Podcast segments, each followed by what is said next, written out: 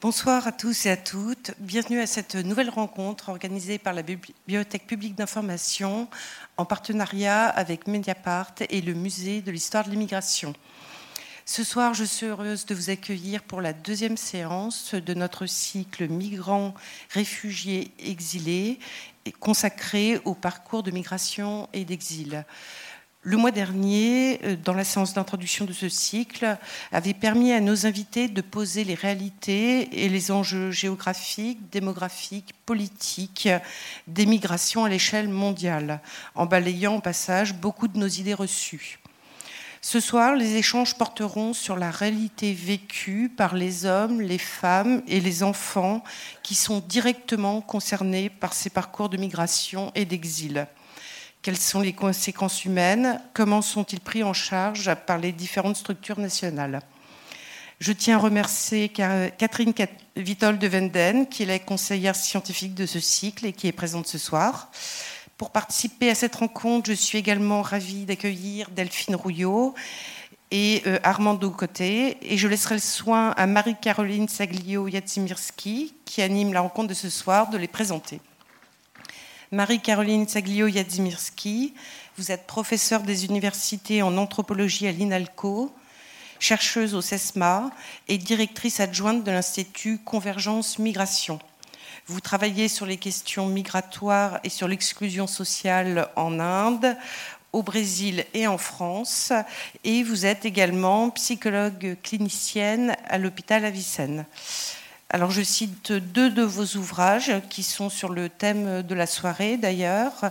Vous avez dirigé Violence et récits, dire, traduire, transmettre le génocide et l'exil en 2020.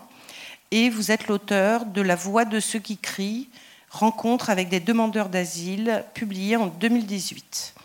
À l'issue de ce débat, vous pourrez poser des questions aux intervenants. N'hésitez pas à les préparer dès maintenant. Bonne soirée à vous.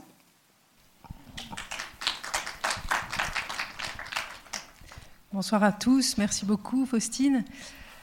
On va très directement euh, donner la parole à, Catherine Vittel de Venden. Je vais juste présenter les intervenants rapidement et puis on, poursuivra. Donc Catherine Vittel de Venden, effectivement conseillère euh, scientifique de ce cycle euh, et qui est par ailleurs directrice de recherche au CNRS, politologue, qui, qui était dès la première séance avec nous.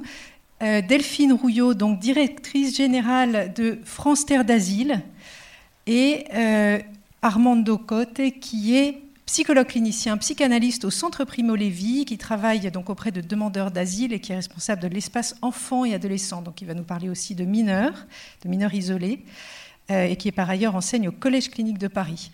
Voilà, je propose que nous passions directement la parole à Catherine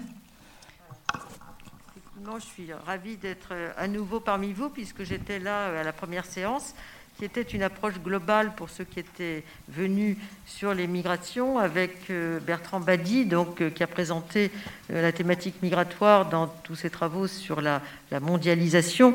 Ensuite, il y avait Hervé Lebras, qui a analysé un certain nombre de, critiques statistiques des sources. Et puis moi-même, j'avais présenté euh, euh, la dimension euh, géographique globale et régionale aussi des migrations internationales avec ces facteurs structurels.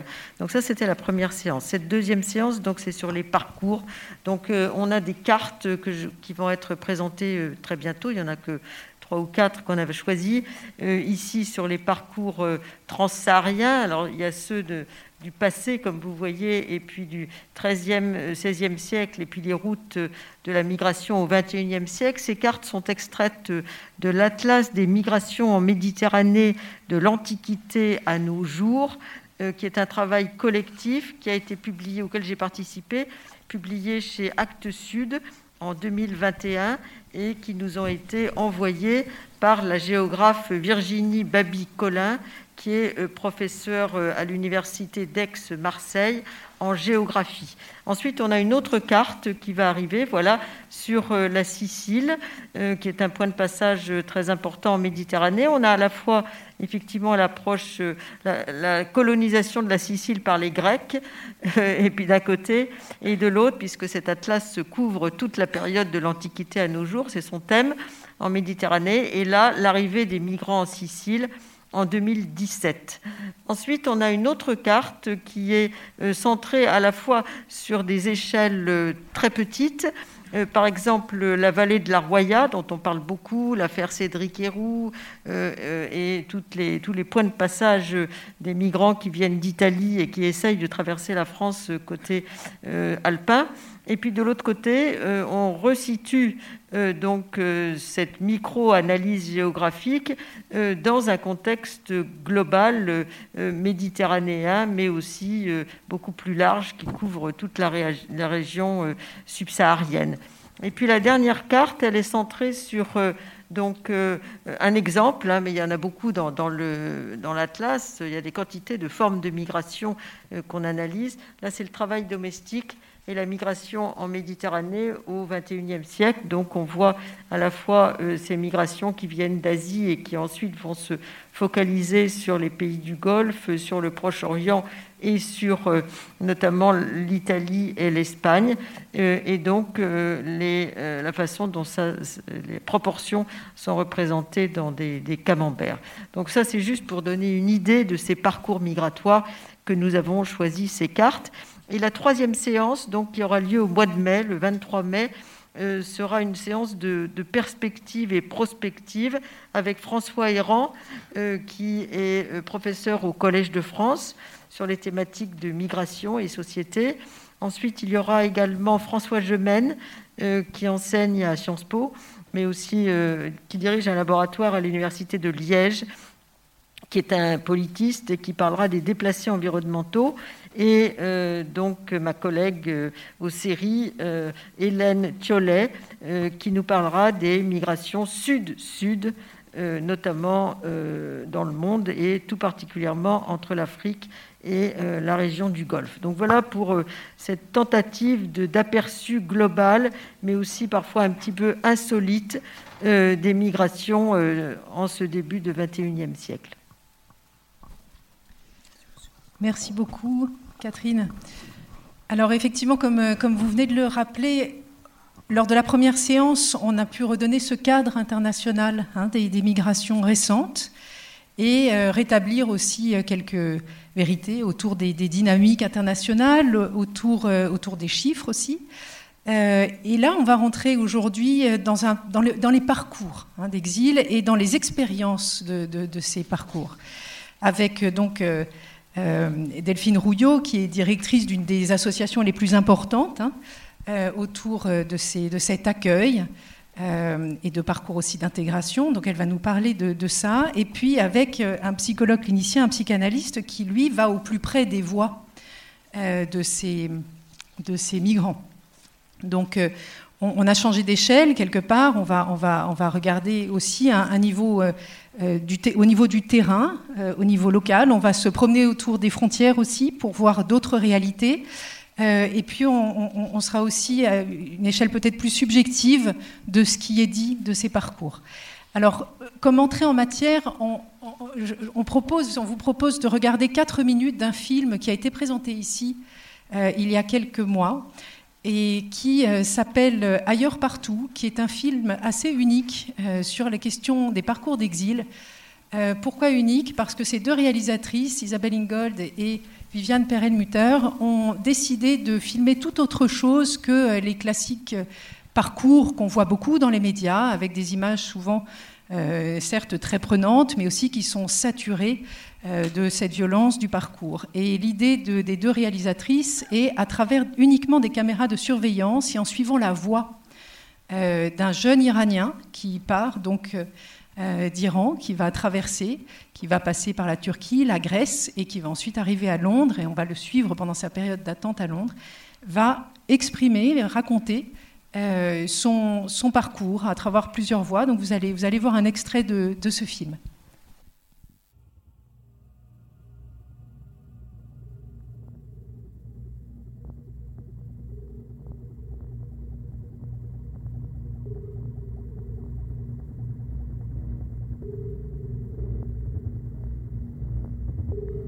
Where did you go next?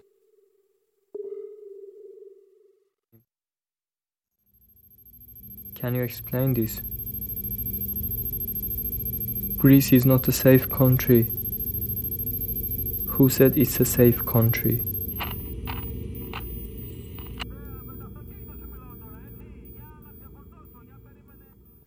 Voilà, on va vous laisser sur cette énigme. Et si vous voulez voir le film, il faut aller à Montreuil, au cinéma de Montreuil, qui euh, où il repasse le 25 mars.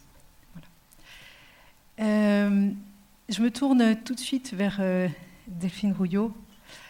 Et avec la question suivante, quand vous regardez par exemple ce, film que vous découvrez, hein, si j'ai bien compris, quand vous regardez ces images, est-ce qu'elles voilà, est disent quelque chose de ces parcours d'exil que vous, que vous voyez, que vous, de, ces, de ces personnes, hommes et femmes, que vous recevez? Bien sûr qu'elles disent quelque chose. Et elles disent quelque chose d'autant plus fortement qu'elles le font avec une émotion et dans un dialogue qui est très particulier. Et ça donne juste très envie d'aller à Montreuil. Euh, si vous me permettez, je voudrais juste dire deux mots sur France Terre d'Asile pour expliquer d'où je parle, pour que vous sachiez un petit peu euh, à quel titre je m'exprime. France Terre d'Asile, c'est une association qui a été créée il y a 50 ans et qui, depuis 50 ans, est présent en France euh, et en Tunisie également et euh, prend en charge des demandeurs d'asile, des réfugiés et des mineurs isolés tout au long de leur parcours. Donc on a, on est une structure associative qui accompagne et qui essaye de permettre la meilleure intégration possible de tous ces migrants que vous, euh, que vous voyez sur le, sur le territoire français. Et puis on a évidemment une, un- une mission et un rôle de plaidoyer auquel on tient beaucoup aussi, qui est qu'on ne se veut pas seulement association qui accueille, mais aussi association qui porte dans le débat public des positions, des revendications et qui s'autorise à une parole critique quand ça nous semble nécessaire. Euh, je voudrais juste partager avec vous deux, trois généralités avant de vous parler des parcours. Euh, peut-être, euh, c'est peut-être même des banalités, mais vous dire d'abord que les personnes, quand elles quittent chez elles, elles ne le font pas de bon cœur. Et que c'est important de toujours garder en tête les raisons qui sont à l'origine de l'exil pour comprendre que ce qui, fait qu'on parle de traumatisme du parcours migratoire, de la violence de ces parcours, euh, c'est l'accumulation des raisons du départ, des traumatismes qu'on va rencontrer sur la route, mais je laisserai Armando sans doute raconter ça bien mieux que moi. Euh, Et puis aussi de la violence qu'on peut rencontrer quand on est mal accueilli en France.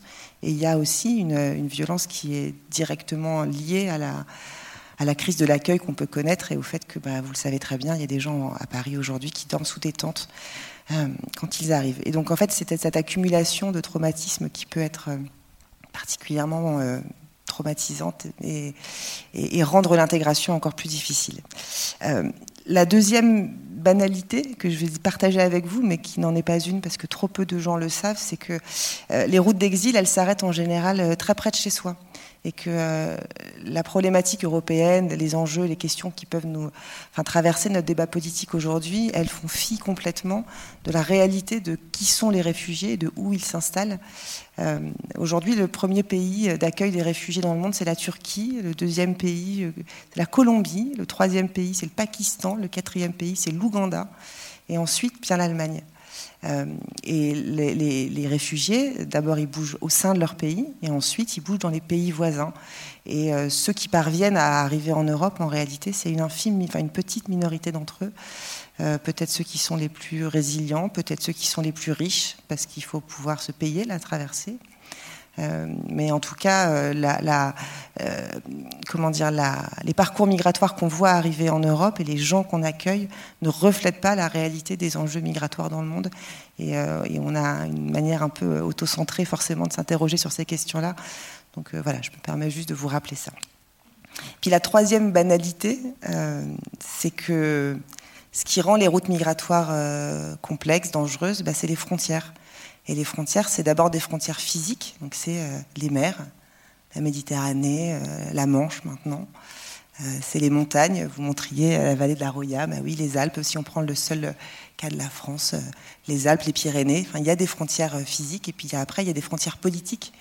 Euh, des frontières politiques euh, qui sont euh, évidemment en fait les politiques publiques qui sont conduites aux frontières extérieures et que c'est véritablement en comprenant l'articulation entre ces frontières physiques et ces frontières politiques, je pense qu'on peut raconter un peu l'histoire des parcours.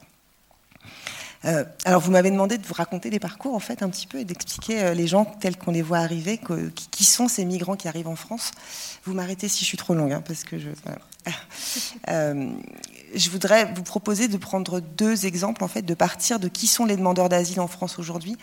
et puis ça me permettra de vous raconter deux routes, en fait. Et puis Catherine, à côté de moi, me complétera si je dis des bêtises. La première nationalité des demandeurs d'asile en France, c'est les Afghans. Il y a un peu plus de 10 000 Afghans par an qui demandent l'asile. Euh, et la route depuis l'Afghanistan vers l'Europe, c'est une route. Euh, alors, je ne reviens même pas sur les événements de l'été dernier. On pourra en parler si vous avez des questions, parce qu'il se trouve que France d'Asile, on a participé à cette opération d'accueil. Euh, mais la réalité de la, migration des Afghans, c'est pas les quelques vols qui ont pu atterrir en, en Europe. C'est bien évidemment des parcours migratoires extrêmement longs et qui sont semés d'embûches parce que euh, de l'Afghanistan, on passe à l'Iran, de l'Iran, euh, on passe en Turquie, et déjà entre euh, l'Iran et la Turquie, bah, il, y y, a des murs qui sont en train d'être construits, il y a des passeurs, il y a des réseaux qui sont organisés, mais la, Turquie elle-même se protège de l'arrivée des Afghans par l'Iran. Et puis arriver en Turquie, je vous disais, la Turquie est le premier pays d'accueil des réfugiés dans le monde. et bien, la question pour tous les Afghans qui arrivent, c'est ensuite de réussir à rentrer en Europe. Euh, et donc en fait, les, parcours migratoires, ils sont une somme de difficultés à franchir des frontières.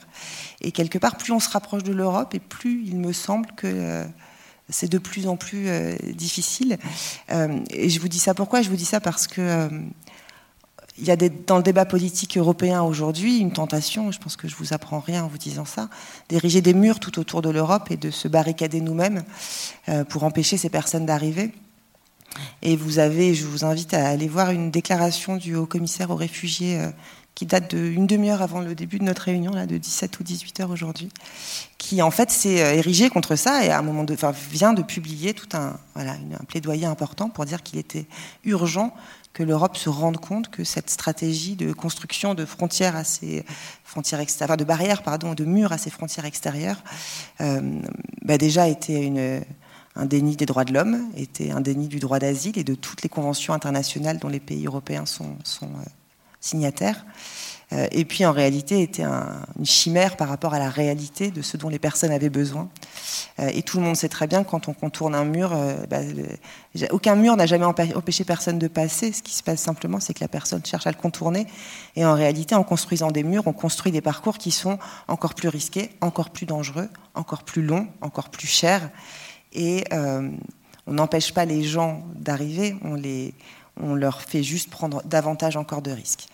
Euh, donc ça, c'est la route. Euh, voilà. Et nous, quand on arrive en France, si j'arrive jusqu'à la France, les personnes qu'on voit arriver en France, bah, c'est des gens qui ont vécu ces années-là, qui ont réussi à passer en Europe par la Grèce ou par les pays d'Europe de l'Est, dont vous savez qu'ils sont particulièrement hostiles aux migrants aujourd'hui, euh, qui ont euh, euh, parfois passé plusieurs années en Europe avant de réussir à pouvoir faire instruire leur demande d'asile. Alors il y a des termes un peu juridiques et techniques là-dedans, mais disons que tous les demandeurs d'asile ne peuvent pas choisir le pays européen dans lequel ils vont demander l'asile. Ils doivent respecter une règle qui est celle du règlement de Dublin qui impose que la demande d'asile soit instruite dans le pays par lequel on est rentré en Europe. Et là encore, euh, c'est pour ça que la géographie et la cartographie dit tout. Euh, bah, il suffit de regarder la carte de l'Europe pour comprendre que c'est évidemment euh, très inéquitable entre tous les pays européens et qu'en fait, cette règle-là est à l'origine, sans doute, et pour moi en tout cas, peut-être le creuset le plus fort de la crise de la solidarité européenne aujourd'hui. C'est que euh, qu'on soit en Grèce ou en Italie d'un côté ou euh, dans les pays du nord de l'Europe de l'autre, bah, bien évidemment, les enjeux ne sont pas du tout les mêmes quand on est ou pas responsable de prendre en charge les migrants quand ils arrivent. Euh, donc voilà, donc nous les gens qu'on voit arriver à Paris dans les campements. Euh, aujourd'hui, je, regardais les chiffres ce matin pour vous dire ça, il y a 600 personnes qui dorment sous des tentes à Paris, encore aujourd'hui. Euh, parmi ces personnes, il y a beaucoup d'Afghans, donc beaucoup de ces personnes qui ont pris cette route longue comme ça et qui vont mettre des semaines et des mois, voire des années pour certains, avant d'être hébergés, pris en charge et, pour une partie d'entre eux, mais pas la majorité, ensuite protégés par l'État français. Je voulais vous parler d'une deuxième route maintenant. Je vous disais, premier pays euh, d'accueil, euh, enfin pardon, premier pays de demande d'asile, c'est les Afghans. Donc cette route-là, la, deuxième nationalité en 2021, c'est les Guinéens. Et effectivement, il y, a, une route importante de migration euh, en, Europe et en France notamment, qui vient des pays de nos anciennes colonies, d'Afrique de, de l'Ouest, d'Afrique francophone. Et cette route migratoire-là, elle est, bah, c'est celle qu'on vous a montrée dans, enfin, là c'était l'Iran, non, c'est pas la même, mais c'est celle qui en prend la Méditerranée beaucoup. Et donc c'est celle qui euh, est, passant par la Tunisie, passant par la Libye, euh, et parmi les, sont parmi les routes les plus dangereuses parce que les plus exposées, euh, bah, tout simplement à mourir en mer. Vous savez qu'il y a plus de 1000 personnes qui sont mortes en Méditerranée l'année dernière, qu'on estime à près de 20 000 le nombre de gens qui sont décédés en Méditerranée ces, ces 20 dernières années c'est une route que nous, on connaît à France Terre d'Asile pour une raison un peu particulière, qui est qu'on a des bureaux en Tunisie, je vous le disais en introduction. Et donc, on est présent à Sfax. Et Sfax, c'est la ville de Tunisie, un petit peu au sud de Tunis, qui est la plus proche de Lampedusa. Et donc, c'est depuis Sfax qu'on voit les, bateaux partir, euh, voilà, tous les soirs, toutes les nuits, et qu'on mesure à quel point euh, euh, en réalité, il y a beaucoup de paradoxes dans les politiques publiques des pays euh, du Maghreb, et en tout cas de la Tunisie, euh, puisqu'on voit actuellement, ça c'est des choses très constatées récemment, à quel point en réalité les gardes-côtes en Tunisie laissent partir les Tunisiens, empêchent les migrants d'Afrique de l'Ouest et laissent filer les Tunisiens dans cette espèce de tentation d'aller chercher une vie meilleure en Europe. Et donc, on, bah nous, on est, là, on est présent, on essaye de faire un peu d'information, d'accès aux droits, d'apporter un peu d'aide humanitaire, de s'occuper de beaucoup de mineurs non accompagnés, parce que euh, beaucoup de mineurs non accompagnés qui arrivent en, France et en Europe viennent de ces pays d'Afrique de l'Ouest. Euh, mais on est confronté à un désespoir tel que il n'est pas question pour nous d'essayer de décourager les gens de partir. L'enjeu, c'est pas de les décourager de partir, c'est de leur permettre de trouver des voies sécurisées d'accès. Et ce pourquoi nous, on milite le plus, c'est d'essayer de, euh, d'apporter dans le débat public des solutions pour éviter que, plutôt que de se jeter dans ces bateaux, dans ces rafiaux et de risquer ces routes que, l'on connaît, euh, eh ben les États européens et, leurs partenaires euh, du Sud pensent des solutions pour ouvrir l'accès au territoire français, ce qu'on appelle des voies légales dans notre euh, jargon, euh, pour éviter justement ces, parcours euh, traumatiques et dangereux. Voilà ce que je pouvais dire en introduction. Formidable. ce que je retiens, c'est d'abord la violence des frontières. la violence dans les pays d'origine, la violence du parcours lui-même et peut-être aussi une violence dans le pays d'accueil qui va se redoubler d'une autre manière. Euh, alors justement, euh, Armand de Côté, est-ce que vous pourriez nous parler euh, également de, ces parcours que vous voyez vous arriver jusqu'à l'association Primo Levi et peut-être nous parler également, enfin commencer par nous présenter ce cadre tout à fait spécifique qui est le vôtre? Oui, donc alors l'association Primo Levi a été créée en 1995 autour de cette question qu'on a entendue euh, tout à l'heure dans l'extrait que vous avez montré, c'est la question de la langue. C'est-à-dire la directrice actuelle était travaillait pour notre association où il y avait que la question médicale qui était au centre. Donc, c'est la question de la biopolitique où il y a quel corps qui compte, donc les médecins toujours présents. Mais il y a ces parties silencieuses qu'on n'entend pas, justement, la voix qu'on n'entend pas parce qu'il y a des choses qui échappent justement euh, au regard médical. Et c'est toute la question du, trauma qui ne peut pas être ni vu par la médecine, ni entendu de façon euh, courante. Donc les, centres étaient créés en 1995 et actuellement euh, nous recevons donc, bon, quelques chiffres rapidement. Nous sommes une petite équipe des 17 personnes. Donc il y a deux accueillantes, trois médecins, sept psychologues, un kiné, deux assistants sociaux, un juriste et une directrice. Donc quelques chiffres. Donc effectivement, l'année dernière, 103 000 demandes d'asile en France, 89 000 euh, des premières demandes.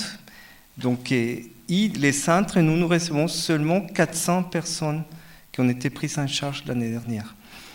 Et c'est une, volonté de notre association parce que euh, nous, nous travaillons aussi pour la transmission. Donc nous avons un centre de formation, je vous invite à voir les sites, et un centre de mobilisation aussi où on écrit énormément. Il y a des publications, la revue Mémoire, euh, des colloques.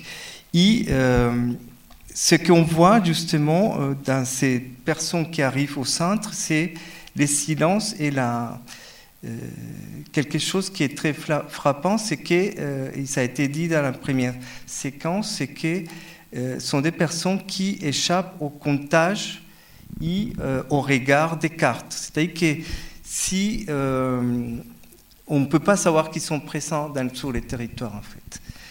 Et donc c'est très important euh, des centres euh, comme les nôtres dans ces sens-là parce qu'une fois qu'ils sont inscrits, ils sont inscrits quelque part. Et là, ils vont pouvoir surtout parler euh, dans la langue maternelle parce que notre point fort depuis la création, c'est que dès l'arrivée, ils peuvent être reçus avec un interprète professionnel, ils parler dans la langue euh, dans la langue maternelle. Donc nous recevons 46 nationalités différentes. donc il n'y a pas de différence entre les enfants et les adultes. Donc toute personne peut se présenter. Et les suivis, euh, j'ai travaillé depuis 2005. Au début, c'était plus court. Euh, je pense que c'est dû à tout ce qui a été dit. C'est-à-dire que maintenant, l'arrivée en France est beaucoup plus longue et les, personnes arrivent beaucoup plus abîmées, avec beaucoup plus de symptômes. Et ensuite, c'est l'accueil en France qui, euh, il n'y a pas d'accueil en fait. Il n'y a pas de, euh, une volonté politique, euh, quelque chose où on puisse mettre en place un accueil correct concernant la question de la santé mentale. Donc la santé mentale dans la migration, c'est quelque chose qui n'existait pas. On essaye de faire entendre ça. Donc, je remercie vraiment l'invitation qu'on puisse faire ce type de, rencontres parce que justement, ce sont des choses dont on n'en parle pas, mais qu'on voit, on voit les effets. Et euh, notamment par rapport à ces publics, je pense qu'aujourd'hui, c'est celui qui font le plus de bruit, c'est ce qu'on appelle les mineurs non accompagnés terme un peu étrange qu'on essaye de mettre les, son politique pour ne pas prendre en charge des enfants en danger, en fait. Parce que quand on voit les histoires euh, individuelles, ce sont des, des, enfants qui ont dû fuir les pays pour euh, multiples raisons. Avant, ils pouvaient arriver beaucoup plus vite en Europe. Maintenant, le parcours migratoire fait qu'ils arrivent déjà étant majeurs, donc il n'y a plus de prise en charge. Donc aujourd'hui, l'asile politique est devenue une machine à créer de la, de la précarité, de la vulnérabilité. Donc nous travaillons beaucoup avec l'aide sociale enfance, avec la PJJ, parce que quand ils ne sont pas pris en charge par euh, la santé, malheureusement, ils se tournent vers euh, des actions criminelles euh, ou n'est pas accepté pour être pris en charge par la police. Et même la police est consciente de ça, parce que parfois, c'est une façon de, que quelqu'un puisse compter pour quelqu'un, en quelque sorte. Donc bon, c'est la première chose que je peux dire par rapport à ça, c'est euh, pour introduire un peu la, discussion.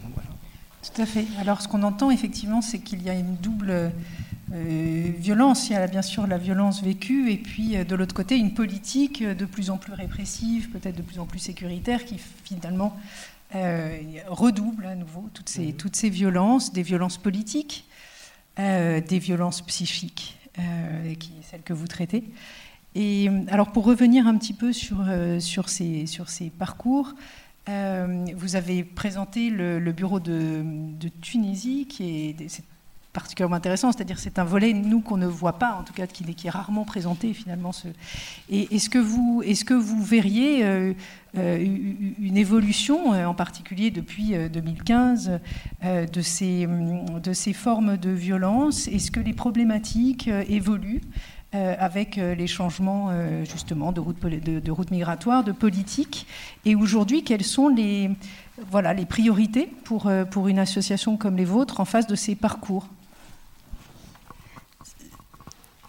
C'est pas forcément la Tunisie qui a évolué, mais ce qui est sûr, c'est que les, routes évoluent d'abord avec les conflits géopolitiques. il, faut, bien mesurer que euh, la situation, enfin 2015-2016, c'était bien évidemment la guerre en Syrie, euh, mais en même temps, ce que par exemple on ne dit pas souvent, c'est que ce qui s'est passé en 2015 avec l'ouverture des frontières entre la Turquie et la Grèce, c'est aussi que beaucoup d'Afghans qui n'ont rien à voir avec la guerre en Syrie sont rentrés en Europe à cette occasion-là. Donc en réalité, on, explique beaucoup la, grande poussée, augmentation du nombre de demandeurs d'asile en 2015 par la guerre en Syrie, mais derrière, c'est pas uniquement des Syriens qui sont arrivés, et ça, il faut bien le mesurer.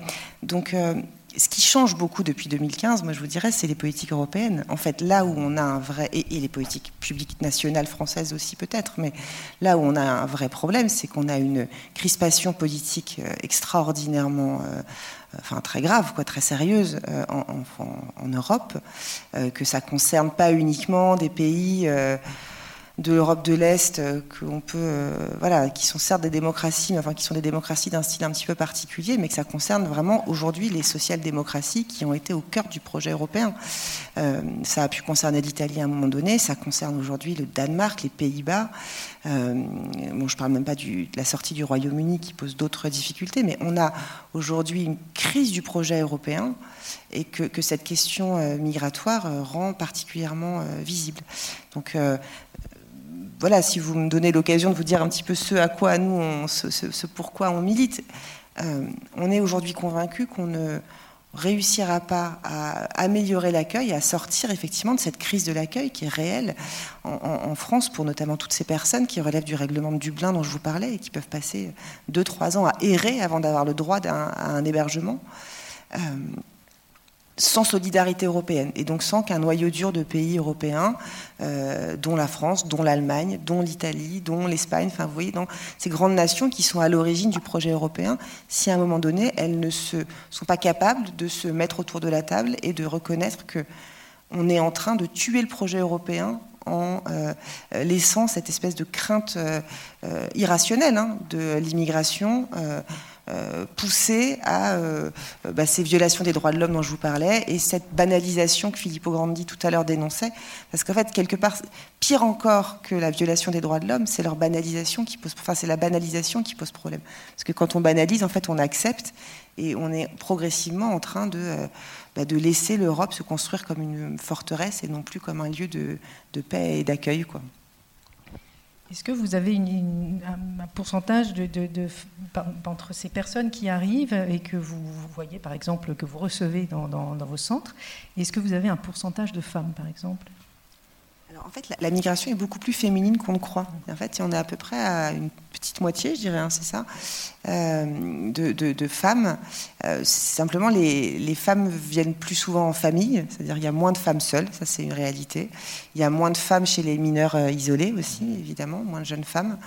mais pour autant, non, la, migration est très mixte, beaucoup plus mixte que, l'image qu'on peut en avoir par contre, ce qui est vrai, c'est que quand vous voyez les campements parisiens, je vous parle de ça parce que c'est souvent ce que les gens ont comme représentation, euh, les femmes sont beaucoup mieux hébergées, beaucoup mieux protégées. Malgré tout, il y a de la part des collectivités et des services de l'État quand même un réflexe de protéger les femmes avec enfants prioritairement. Et donc, les femmes sont moins visibles parce que euh, soit mieux protégées, soit parce qu'elles sont, mais là vous en parlerez beaucoup mieux que moi, embarquées dans des réseaux de prostitution. Et on a, on a des, enfin, des, engagements très forts aussi parce que contre la traite des êtres humains et les réseaux de prostitution parce qu'on mesure à quel point il y a beaucoup de migrations de femmes qui en fait euh, se retrouvent, euh, notamment les femmes du Nigeria, c'est très connu pour ça, se retrouvent embarquées dans des réseaux de prostitution, notamment quand elles arrivent en Italie, et ensuite on les, on les, on les accueille en France, et elles sont en réalité complètement sous la coupe des proxénètes qui se font passer pour leur mari. Et, euh, donc il y a tout un travail d'accompagnement et de libération de la parole qui est particulièrement difficile pour justement permettre à ces femmes de, bah, s'extirper de de ces réseaux-là. Vous parlez d'une problématique euh, actuelle, par exemple à Vintimille, et dans un certain nombre de, lieux de passage en Italie. Euh, alors justement, je revenais sur la question des, femmes, parce que dans ces parcours qui sont d'une grande violence, hein, qui sont aussi là pour fuir une forme de violence structurelle, politique, etc., euh, finalement, et probablement lorsqu'on les écoute, on entend, aussi, des acteurs quelque part qui... Euh, auquel il a fallu euh, vraiment des, formes de puissance d'agir. Là, je reprends un terme euh, qui est celui d'Étienne Tassin, qui, qui, voilà, pour, pour, pour partir, pour, pour faire ces traversées qu'on sait totalement mortifères, au prix de séparation familiale et de perte familiale d'une extrême violence. Alors, qu'est-ce que, voilà, qu'est-ce, cette autre réalité-là du parcours d'exil, qui est celle que vous, que vous rencontrez? Armand de côté dans, vos consultations. Euh, voilà, qu'est-ce qu'on peut en dire Et, peut-être vous pouvez nous raconter un de ces parcours d'exil ou celui d'un mineur, par exemple, puisque ce sont autour de ces récits-là que vous travaillez. Alors oui, peut-être donc dire, euh, il y a la question de, que j'ai pas dit tout à l'heure, le doux silence et la difficulté de la demande, de poser une demande des soins. Parce que s'il y a une particularité dans ces suivis, c'est quand on va mal, euh, on appelle un médecin, on prend rendez-vous, etc. il y a une particularité, c'est justement de, cette, toutes ces suspicions, toutes ces traversées, même s'ils vont mal, même s'ils souffrent, c'est qu'on remarque la plupart des personnes euh, qui l'accompagnent, c'est qu'ils disent rien, ils demandent rien, que la demande vient d'un autre, d'un tiers, d'un accompagnateur, et ça rend cet accompagnement beaucoup plus difficile. Donc effectivement, ça c'est quelque chose qu'il faut tenir en compte. Parce que souvent, euh, même au ministère de la Santé, ils disent, mais c'est bizarre, ils, sont là, mais ils ne viennent pas, ils vont pas à l'hôpital, etc. Ils vont simplement dans les cas graves. L'exemple les plus euh, frappants, c'est les les femmes qui tombent enceintes et qui d'un coup, dans les PMI, quand on travaille avec les PMI, ils disent mais vous êtes là depuis quand? Ça fait plusieurs années qu'ils sont en France, avec des souffrances psychiques énormes, mais c'est seulement au moment d'une grossesse qu'il apparaît quelque chose qui n'est pas même pas une demande des soins euh, psychiques. Donc peut-être oui, il y a, cette... Euh, cette double temporalité entre le parcours migratoire, l'arrivée sur les territoires et la demande d'asile qui est en soi aussi quelque chose de très violent, du fait des, du récit, de l'écriture de la vie et en même temps quelque chose qu'on veut oublier. J'avais préparé un cas euh, que je vais commenter rapidement, justement d'une jeune femme euh, d'origine euh, congolaise qui a eu un peu le parcours de, de, jeunes qui qui a, ouvert aujourd'hui euh, cette, cette, session. Donc, alors, elle est partie à 17 ans. Et elle dit que c'est quelqu'un que je suis, c'est une des premières patientes que j'ai eues au centre. Et euh, à la différence de beaucoup d'autres jeunes, elle a eu une enfance plutôt euh, heureuse, tranquille. Elle avait une enfance où elle aurait pu rester au pays que ça c'est important parce que parfois ils disent bon ils sont venus euh, en France ou en Europe pour travailler parce qu'ils pouvaient parce qu'ils voulaient euh, avoir un futur euh, meilleur, mais ce n'est pas le cas de, beaucoup d'enfants qui auraient pu rester au pays. Et elle a dû partir parce que son, son fiancé a été en prison, en prison. Et depuis la prison, ils ont su qu'elle était sa fiancée. Ils ont voulu enlever kidnappés et aussi euh, euh, torturés pour euh, des raisons politiques. Donc la famille décide de payer un passeur et l'envoyer en Turquie. Et c'est là où aussi va basculer à nouveau sa vie parce que les passeurs bah, abusaient d'elle sexuellement. Et elle va devoir rester en Turquie pendant un an et demi. Donc elle va se retrouver à 19 ans avec un enfant là-bas. Et après, se pose toute la question de rejoindre l'Europe à ce moment-là. Donc là, il y a ces fameuses traversées de la Méditerranée dont on en parle beaucoup et qu'elle m'a raconté plusieurs fois parce que c'était un moment très difficile. Elle a passé 10 heures donc, dans la Méditerranée. Elle reviendra euh, en séance. Et euh, effectivement, euh, sont des moments très forts. Elle réussit par hasard, on dit que c'est une survivante. Elle arrive par hasard dans son île grecque. Il a commencé un nouveau parcours, donc c'est comment rejoindre la France, tout ce qu'on vient de dire. Et elle finit par arriver, euh, payer un passeur, et arriver à Barbès, où il n'y a pas d'accueil. C'est ça qui est.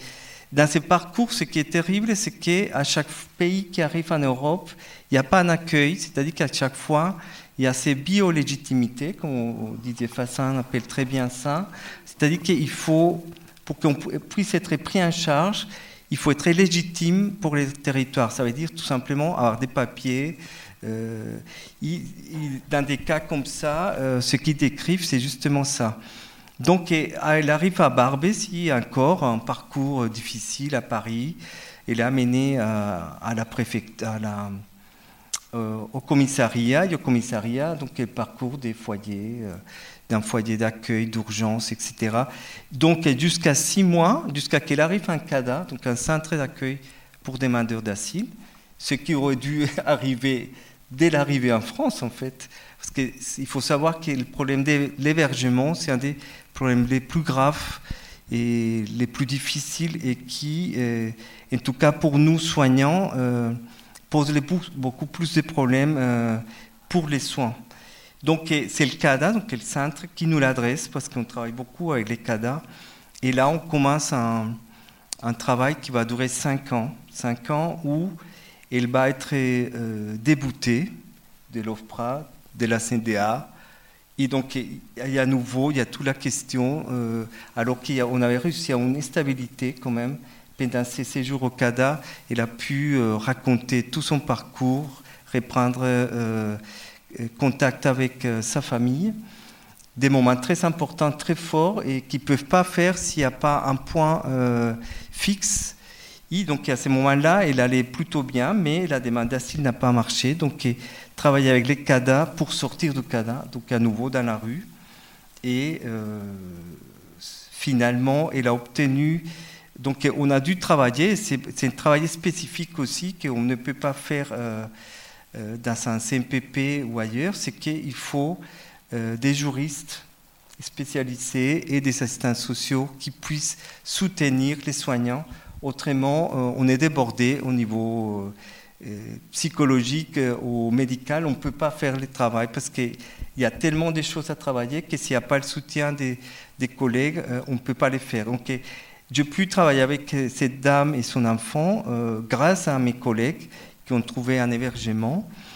Et cinq, donc seulement cinq ans après tout suivi qu'on a eu au centre Primo Levi, ça veut dire qu'elle est venue une fois par semaine avec son enfant elle a été régularisée euh, après, euh, grâce à son enfant. Ça, c'est notre paradoxe de la France. C'est-à-dire que comme elle n'a pas, pas été reconnu, c'est parce que son enfant a été scolarisé pendant 5 ans à l'école que la France lui a dit bon, vous pouvez rester. Et quelque chose a commencé, un nouveau parcours, euh, rechercher un travail. Et son fils, il est passé l'année dernière, donc son fils va avoir les bacs il va s'inscrire en droit. Et il est marié, il a deux enfants maintenant. Voilà. Vous racontez une histoire qui finit bien.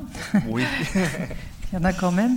Euh, en montrant toute la complexité, hein, effectivement, c'est pas seulement, euh, euh, en l'occurrence, la, problématique psychotraumatique, mais c'est l'incroyable précarité économique, le fait de ne pas avoir un toit, et ne pas avoir un toit vous plonge dans une détresse euh, voilà, tout à fait spécifique. C'est la question des droits, et en particulier la question du droit d'asile, et puis ces paradoxes, effectivement, euh, du droit, puisqu'il y a des modes de régularisation ou par le travail ou par la scolarisation des enfants, par exemple.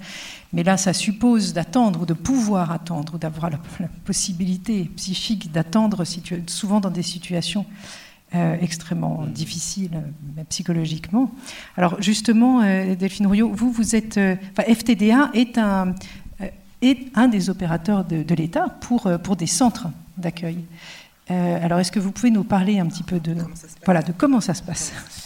Euh, oui, tout à fait, parce que je, vous écoutais et ça fait évidemment écho à des choses que l'on que l'on connaît au quotidien.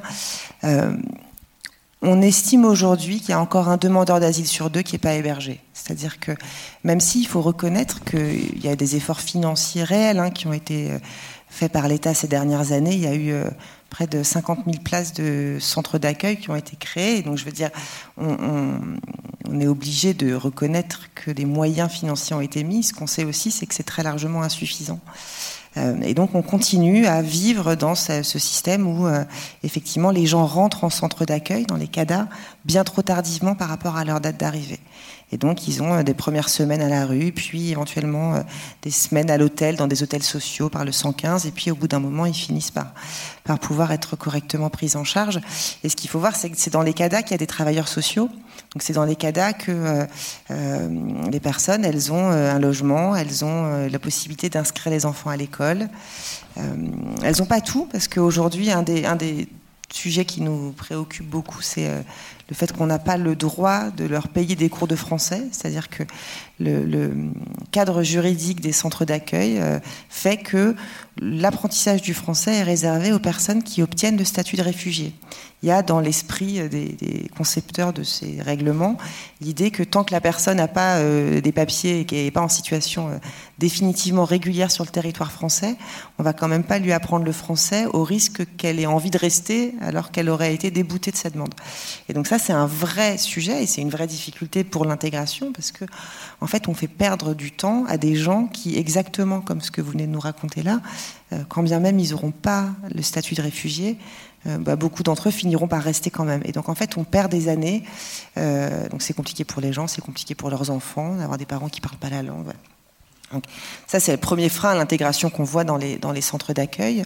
Le deuxième frein à l'intégration qu'on voit, c'est la prise en charge effectivement des soins et euh, des soins psychologiques, psychiques et psychologiques. Euh, il y a une réforme qui est passée il y a quelques mois qui euh, qui a, enfin pas quelques mois, pardon, il y a deux ans maintenant, qui a créé ce qu'on appelle un délai de carence pour la prise en charge des soins maladie, l'accès à la protection maladie, qui fait que les trois premiers mois, bah, les demandeurs d'asile, quand ils arrivent en France, ils n'ont pas moyen d'aller chez le médecin et d'être remboursés. Donc en fait, ça précarise encore plus et ça pousse à effectivement bah, être très mal accompagné, très mal pris en charge. Et puis derrière, il y a de toute façon le fait que bah, les soins psychologiques ne sont pas remboursés par la sécurité sociale, mais ça c'est vrai pour vous et moi aussi. Euh, mais bien évidemment, euh, ces, besoins particuliers dans nos centres d'accueil, ça nous oblige à bricoler des solutions, euh, à trouver des, des, psychiatres ou des psychologues particulièrement euh, engagés, motivés, parce que euh, on n'a pas le cadre public de la bonne prise en charge dans les, centres. Euh, donc voilà ce que je peux vous dire. Ce que je vais aussi rajouter peut-être avant de m'arrêter, c'est que il y a un, engagement de l'État ces dernières années, et notamment ces deux dernières années, à accélérer les délais d'instruction de la demande d'asile. Alors ça peut paraître un peu pénible comme ça, mais il fut un temps, on mettait 18 mois entre le moment où on déposait sa demande d'asile et le moment où on obtenait la réponse.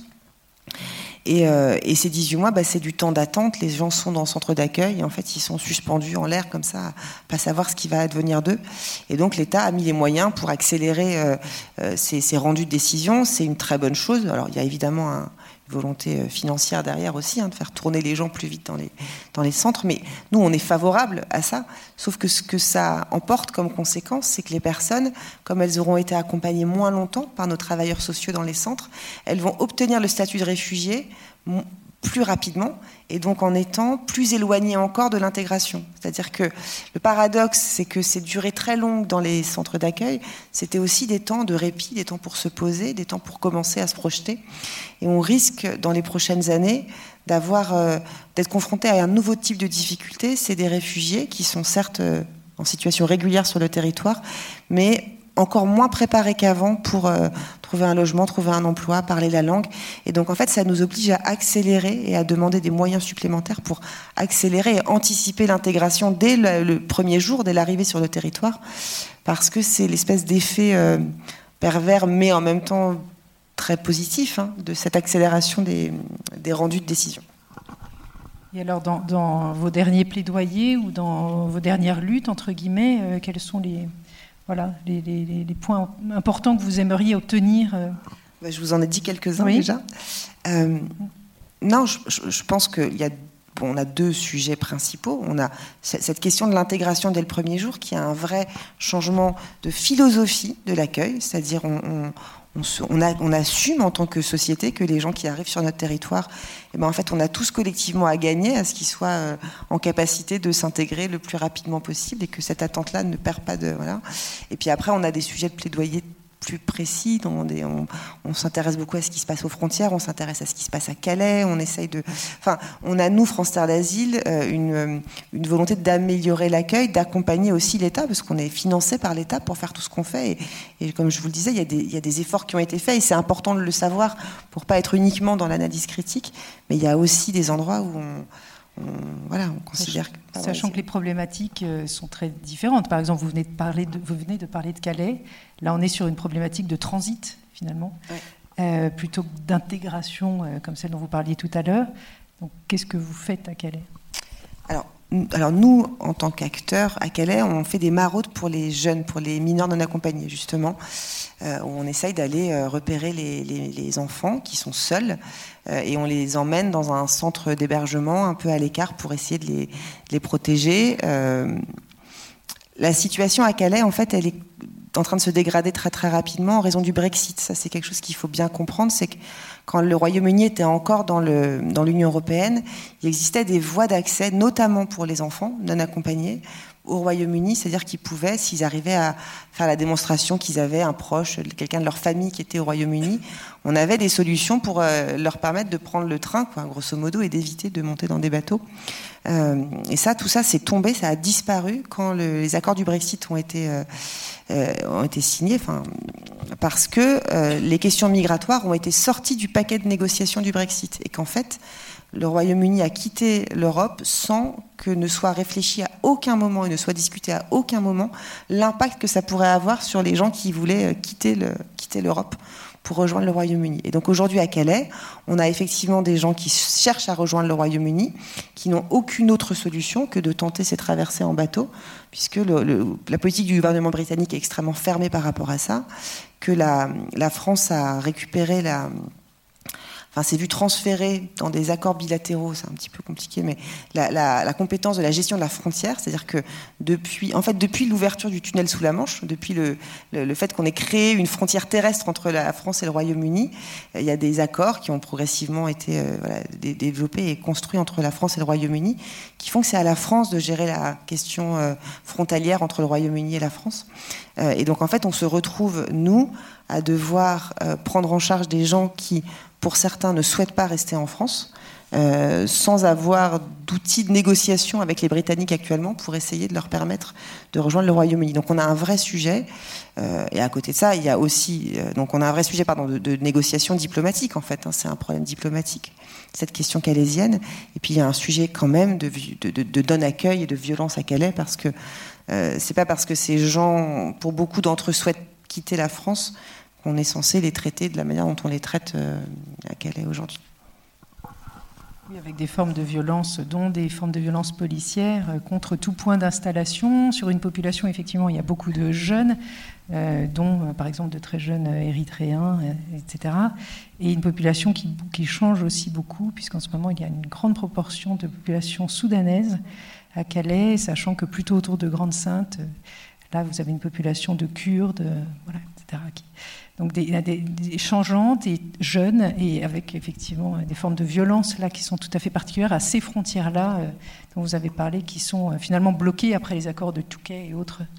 Voilà. Euh, alors justement j'ai envie de vous poser la même question, c'est-à-dire qu'aujourd'hui, euh, les actions de plaidoyer, puisque vous en avez parlé de Primo Levi, mmh. ça serait quoi euh, Et, d'ailleurs, c'est dont vous avez parlé, typiquement, apprendre le français le plus tôt possible. On a des voisins qui le, le pratiquent et qui ont pratiqué. Voilà, l'Allemagne, euh, de ce point de vue-là, avait permis un enseignement très important de l'allemand aux demandeurs d'asile. Euh, donc on a des voisins qui, ont d'autres politiques qui sont intéressantes, ou même des politiques de travail euh, possibles, bien d'accès au travail, à l'emploi, qui est quand même euh, voilà, un élément absolument essentiel, même pour évidemment le demandeur d'asile, qui lui permet d'éviter cette situation d'attente totalement dégradante au niveau psychologique et souvent en termes de précarité.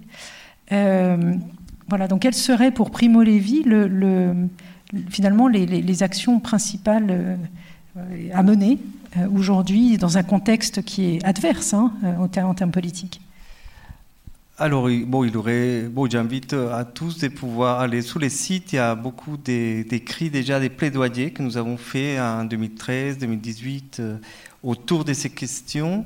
Aujourd'hui, il y a la question des, il y a une fracture numérique, quelque chose de nouveau, qui, une nouvelle forme de violence qui, qui pour l'accès au droit, au droit d'asile.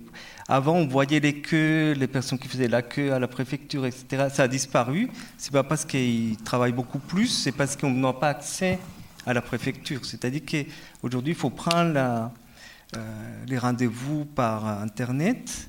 Donc déjà, il faut avoir un ordinateur, il faut avoir un accès Internet. Quand on a tout ça on se rend compte qu'on ne peut pas prendre rendez-vous.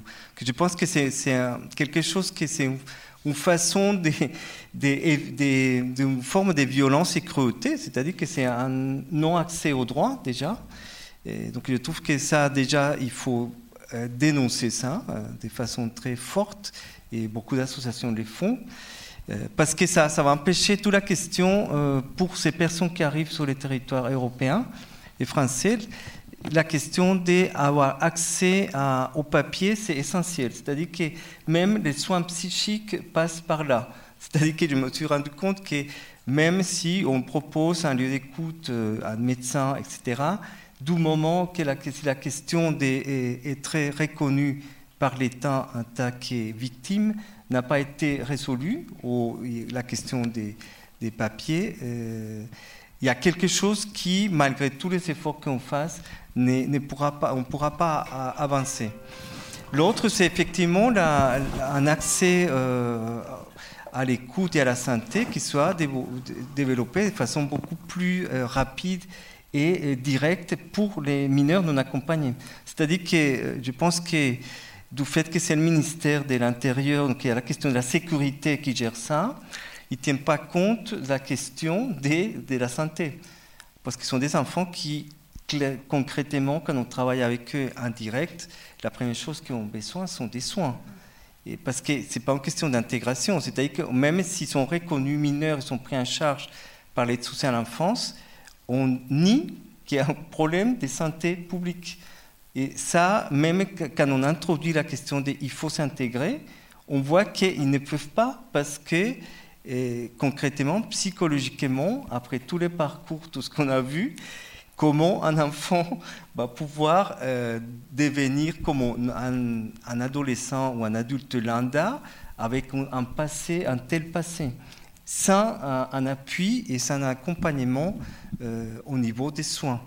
Et d'un soin qui soit euh, proposé et dont il puisse choisir en plus. Parfois, sont des soins imposés. Nous avons participé à beaucoup des ouvertures des euh, centres pour des mineurs non accompagnés qui ne marchent pas parce que ce sont des, parcours qui sont en quelque sorte imposés. Il faut que tu ailles parler à un psy, il faut que tu ailles voir un médecin, alors qu'il n'y a pas ces possibilités comme, nous avons de pouvoir euh, prendre le temps et s'adresser à quelqu'un. Donc c'est vraiment, il me semble, Primo Levi l'a dit depuis plusieurs années, c'est un problème de santé publique, tout simplement, qui euh, effectivement, euh, quand on ne prend pas en charge ça, la question de la santé mentale, les effets, c'est après euh, des symptômes sociaux, c'est-à-dire que ces enfants, nous, nous font beaucoup de formations à Strasbourg, à Nantes, etc. Ces enfants qui ne sont pas pris en charge, finalement, et finissent dans des réseaux pour les jeunes filles, des prostitutions, pour les enfants, trafic des drogues, etc.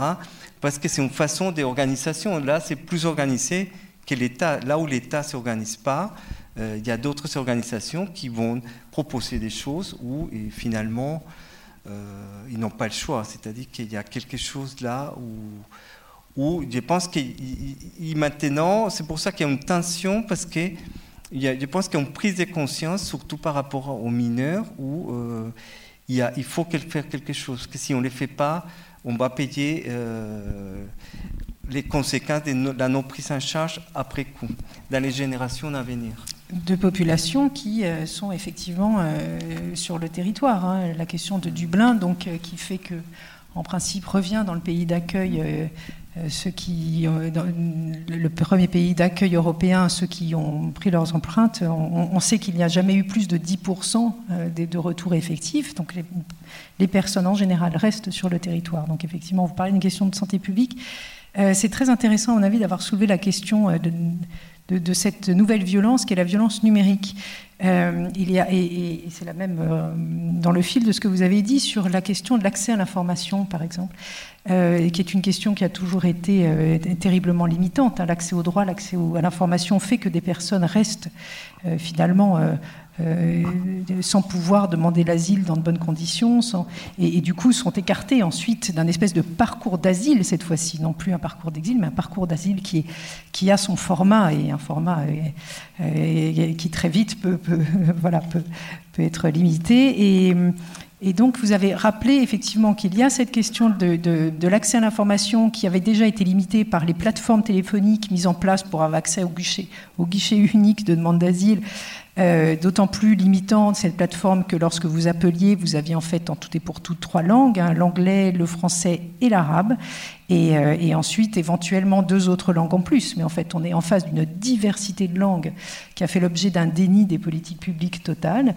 Euh, et, là, ensuite, après le Covid, alors c'est une question que je voulais vous poser, puisqu'on n'a pas encore parlé du Covid, alors que pourtant, euh, la, question du Covid euh, et de cette période Covid extrêmement particulière finalement, où toute une partie de la population en camp ou en campement s'est retrouvée de manière intenable quelque part sur, sur ces camps et ces campements, donc qui a fait l'objet de toute une politique de mise à l'abri Hein, pour euh, employer cet euphémisme qu'on emploie beaucoup aussi dans les évacuations, hein, par exemple. Euh, a fait l'objet aussi de création hein, d'un certain nombre d'ouvertures de, places euh, voilà, dans une période où la crise sanitaire l'exigeait. Euh, donc il y, a eu un, effet direct, en fait, un impact direct qui est l'impossibilité pour toutes les personnes qui voulaient déposer leur demande ou qui, pouvaient, qui voulaient avoir accès à un renouvellement de leur récépissé en préfecture, etc., de ne plus pouvoir. Et les grandes préfectures qui reçoivent plus de 200 personnes par jour, tout à coup ne pouvaient recevoir que 10 personnes ou ont été fermées à un moment.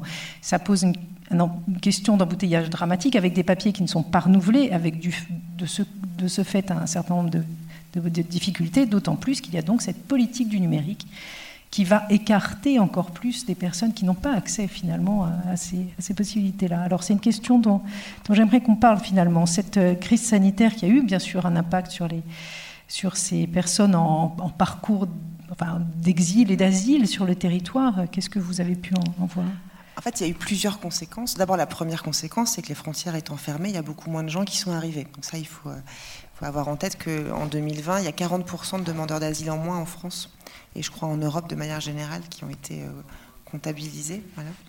Euh, mais pour autant, il y a quand même plein de gens qui étaient là, effectivement. Et comme vous l'avez dit, on s'est retrouvé au début de la crise avec euh, des milliers de personnes à la rue qui ont été effectivement mises à l'abri dans des structures hôtelières, en fait, pour, pour, la durée du, pour la durée des confinements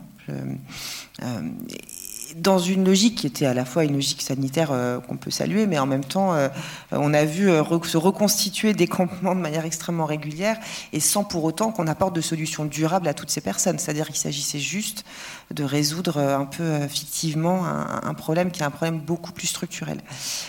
donc voilà, le Covid, ça a eu effectivement un effet de ralentissement du traitement des demandes d'asile. Tout à l'heure, je vous parlais d'accélération, du fait que l'État mettait des moyens pour accélérer. Bah, effectivement, il y a un an et demi, euh, euh, il y a eu des mois entiers pendant lesquels ni l'OFPRA ni la CNDA n'ont pu fonctionner correctement, des mois entiers pendant lesquels les guichets uniques de demande d'asile n'ont pas pu fonctionner. Bon, on va pas non plus complètement. Enfin, je veux dire, tout, tout, tout, tout le système administratif français était, euh, était embolisé. Donc, je, c'est pas, je pense qu'il n'y a pas eu plus de maltraitance de ces publics-là que d'autres. Mais la réalité, vous l'avez effectivement dit, c'est que euh, on, est aujourd'hui confronté à des situations de rupture de droit. C'est-à-dire, c'est une chose de ne pas obtenir une régularisation et effectivement de passer, d'être en situation irrégulière et de le rester. C'est évidemment pas souhaitable, mais c'est quelque part encore la, violence euh, euh, symbolique, et la violence pas que symbolique, mais la violence euh, de l'effet quand on a des droits, du non-renouvellement de ces droits, tout simplement parce qu'on n'a pas réussi à prendre un rendez-vous en préfecture à temps, ou que le traitement du dossier a mis trop longtemps, ou qu'on n'a pas envoyé la bonne photocopie de la bonne pièce, et qu'on avait des droits sociaux qui étaient ouverts, et qu'on perd ces droits, qu'on avait une autorisation de travail, et qu'on perd cette autorisation de travail pour des pures raisons de, délai, administratif, ça c'est quelque chose qui est euh, une réalité aujourd'hui, euh, qui est euh, une réalité dans de très nombreux territoires. C'est pas uniquement vrai dans les quelques préfectures un, peu de régions parisiennes qu'on connaît bien, c'est vraiment vrai dans beaucoup beaucoup d'endroits, et c'est quelque chose qui, nous préoccupe, nous, énormément et qui fait qu'on se mobilise en permanence pour signaler ces situations-là parce qu'il faut imaginer euh, ces gens qui ont réussi à ce parcours d'intégration, qui ont obtenu un titre de séjour, qui ont obtenu un travail et qui, parce qu'elles n'ont pas réussi effectivement à prendre le rendez-vous qui va bien en préfecture, se retrouvent privées de travail et donc derrière privées de logement et donc en fait perdent le bénéfice de toutes ces années d'intégration pour ces simples questions administratives. Euh, donc voilà, et juste un dernier mot sur l'accès au numérique, parce que je, vous remercie d'en avoir parlé. C'est aussi un sujet de plaidoyer pour nous important. Euh, tout à l'heure, je vous disais qu'on n'est pas, n'a pas de financement pour les cours de français, on n'a pas non plus de financement pour Internet dans les centres d'accueil. On a le financement pour mettre des lignes de téléphone dans les centres d'accueil, mais pas pour euh, du numérique.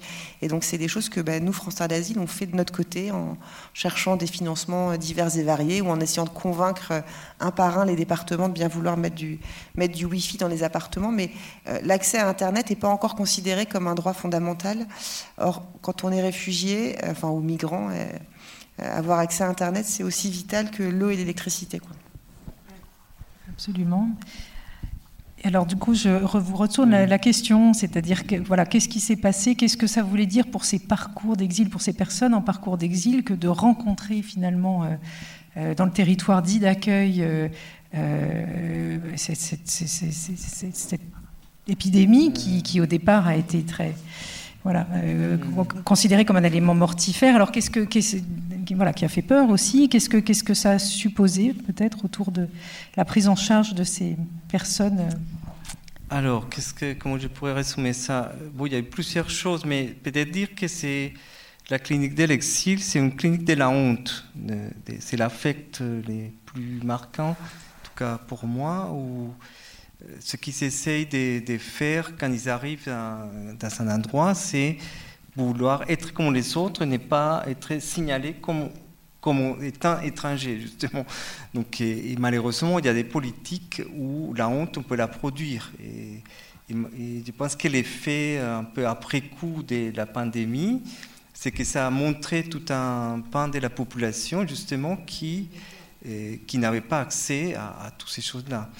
Donc pour les adultes, étonnamment, euh, beaucoup de mes patients disaient, bon, confinement, on a déjà connu. Donc ils sont des rappels des moments de campement, etc. Pas de nourriture, pas pouvoir bouger, etc. Mais je pense que le plus difficile a été pour les enfants et les, enfants qui vont à l'école. Et les chocs du retour à l'école, ils se rendent compte que tous les autres enfants justement, ils ont pu suivre les cours, ils sont plus informés, ils pourront être informés, ils pourront suivre un tas de choses qu'eux, ils n'ont pas pu suivre. Et rattraper une année d'enfermement euh, dans un système comme les nôtres, euh, maintenant, on en parle encore. C'est-à-dire qu'on fait passer des enfants qui n'ont pas les niveaux, et ça a des, effets catastrophiques pour la mère, pour l'enfant, pour vous, vous imaginez tout ça. Donc, ce sont des choses qu'on découvre aussi par rapport à, cet effet que je pense que nous vivons une époque que nous-mêmes ne contrôlons pas. C'est-à-dire que maintenant, on ne peut pas s'en passer de la question numérique et que beaucoup d'écoles avec qui nous avons travaillé, aussi les maîtresses découvraient des, enfants qui ne savaient pas qu'ils étaient à l'hôtel, ils ne savaient pas un tas de choses.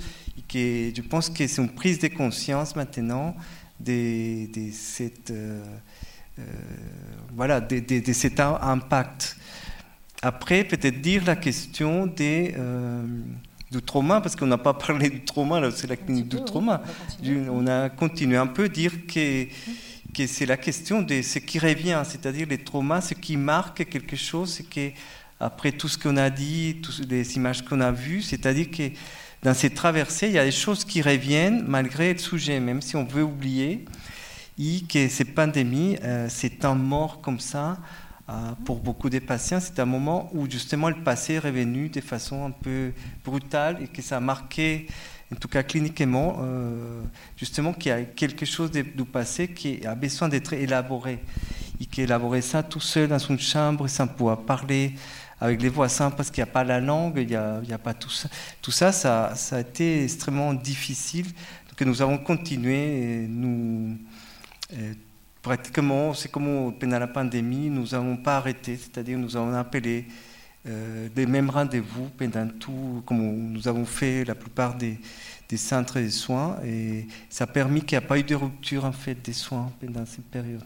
Et où on voit l'importance de la voix encore, de pouvoir s'adresser à quelqu'un, parler, que cette voix soit entendue et une fois qu'elle est entendue, ça, ça apaise et ça produit euh, euh, voilà, une arrivée, c'est-à-dire que l'accueil s'est fait à partir de là. Euh, Je crois qu'en fait, on a beaucoup, quelque part, parlé du trauma à travers ces violences multiples hein, qu'on a vues, qui ne sont pas seulement physiques, pas seulement, voilà, qui sont aussi très psychiques, très symboliques. Et, dont, et vous avez parlé, même dans ce cas, finalement, de comment euh, et comment, à partir de cette violence-là, on peut aussi élaborer autre chose et quand même, comment aussi une forme de réalité, de la, une légitimité politique va aider aussi, va soutenir en tout cas un autre travail qui est le travail psychique que vous faites. Euh, mais effectivement, ce que vous montrez, c'est que la population qui vient vous voir, parce qu'il faut aussi avoir accès au centre Primo Levi. Par exemple, comment elle arrive au centre Primo Levi, comment elle, elle a cet accès à cette information-là. Euh, c'est aussi, enfin, vous savez aussi que vous avez une population euh, voilà, qui a pu arriver jusqu'à vous quelque part. Hmm. Alors il y a deux personnes à l'accueil, donc au centre, parce que malheureusement les Aujourd'hui, disons que dans les régions parisiennes, on est, assez connus, donc les CADA, les, les, mêmes patients nous amènent des nouveaux patients, mais la liste d'attente, malheureusement, elle est longue. Et c'est pour ça qu'il y a deux personnes à l'accueil. Moi-même, j'ai une matinée dédiée pour pouvoir tenter d'adresser. Donc c'est un travail énorme, mais très important, où on travaille en réseau pour pouvoir adresser et que la parole ou la demande, ces premières demandes, puissent être entendues et surtout donner une adresse. Donc, euh, euh, donc il y a tout ça, parce que moi j'ai passé une matinée euh, à l'accueil il n'y a pas longtemps, parce qu'il y a un collègue qui n'est pas venu, et c'est impressionnant, tous les cinq minutes il y a un appel. Il y a beaucoup de gens en plus qui viennent pour demander, et c'est du temps, c'est beaucoup de temps, mais c'est un temps très important, parce que il me semble que l'accueil, quand on parle d'accueil, c'est ces moments-là où on a ces temps-là de savoir si c'est ici ou si c'est ailleurs c'est un temps gagné pour eux, parce que quand il n'y a pas la langue, c'est très difficile de ne pas savoir. Je pense que c'est une des souffrances qui vient rajouter à la souffrance du passé, c'est-à-dire ne pas savoir où y aller. Et perte de temps euh, et d'argent, je trouve, par rapport à la langue. C'est autre chose pour laquelle on, on fait beaucoup de plaidoyers. Je pense que petit à petit, ça a été entendu. De plus en plus, il y a plus d'argent, il y a plus d'interprètes qui interviennent dans les écoles, dans les hôpitaux, parce que euh, mes collègues médecins pourraient témoigner mieux que moi, mais dès qu'ils reçoivent un patient, ils ont fait pratiquement le tour des urgences de Paris de la région parisienne, où il y a plein de prescriptions, les médecins ils ont pris le temps, ils ont donné un tas de choses, mais la barrière de la langue a fait que tout, cet argent ça, tombe à l'eau parce que simplement ils ne sont pas compris de quoi il s'agissait, la maladie, les diagnostics. Donc vraiment, si on ne tient pas compte de la langue de l'autre, euh, on ne peut pas les soigner en fait. Est-ce que je peux me permettre de rajouter quelque chose là-dessus? Parce que c'est encore plus fin, c'est absolument fondamental et je, voudrais juste insister parce que en fait, je pense qu'on ne mesure pas à quel point c'est fondamental. On, passe notre temps, nous, à réclamer de l'argent pour de l'interprétariat, justement, pour pouvoir euh, euh, bah, permettre cette euh, libération de la parole. Et la réponse qui nous est souvent faite par les autorités, c'est bah, écoutez, il y a bien dans le CADA un autre résident qui parlera la même langue et qui pourra se charger de la traduction, ou monsieur a bien une femme qui parle français.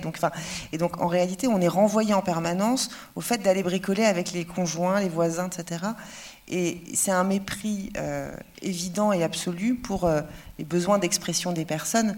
Et donc cette, ce, combat pour des moyens pour l'interprétariat, il n'est euh, pas anecdotique, il est pour moi absolument fondamental. Voilà, donc je voulais juste mmh. vous dire que là-dessus, on, se bat nous aussi du mieux qu'on peut. Mmh. C'est un combat important, puisque vous dites aussi, c'est finalement l'importance de travailler en réseau, hein, si vous faites mmh. des orientations. C'est-à-dire que, heureusement, Prébolévie est un des centres les plus importants autour de ces je, reprends le, ce qui va avec, hein, vivre après la torture, c'est quand même ce qui apparaît euh, lorsqu'on lit le, logo de Primo Levi, donc euh, autour de ces personnes euh, et de ces traumatismes. Et ces violences, et ces violences politiques, entre autres. il y a heureusement aussi aujourd'hui des possibilités de prise en charge à l'hôpital public spécialisé, hein, là je vais prêcher pour ma paroisse, l'hôpital Avicenne, qui, a, qui a développé depuis longtemps, cette, entre autres, cet interprétariat systématique lorsque des personnes arrivent en consultation de psychotrauma. Euh, mais il y a d'autres centres euh, sur Paris de plus en plus et il me semble que lentement la question de l'interprétariat fait son chemin, entre autres autour de euh, l'ARS hein, et des agences régionales de santé qui commencent à l'exiger. Mais c'est un combat effectivement voilà, qui, prend son temps. Donc voilà, je, retiens aussi cette nécessité de, de, grandir finalement autour de ces actions et de grandir en réseau peut-être. Mmh. Euh, autour d'une réalité qu'on ne veut pas voir euh, et, qui, euh, et qui est pourtant extrême, celle de la violence de ce parcours, de ce parcours psychique et de ce parcours de l'exil. Voilà. Peut-être qu'on peut commencer voilà, à, discuter avec la salle. Hein, je ne sais pas si on est dans les temps. Oui.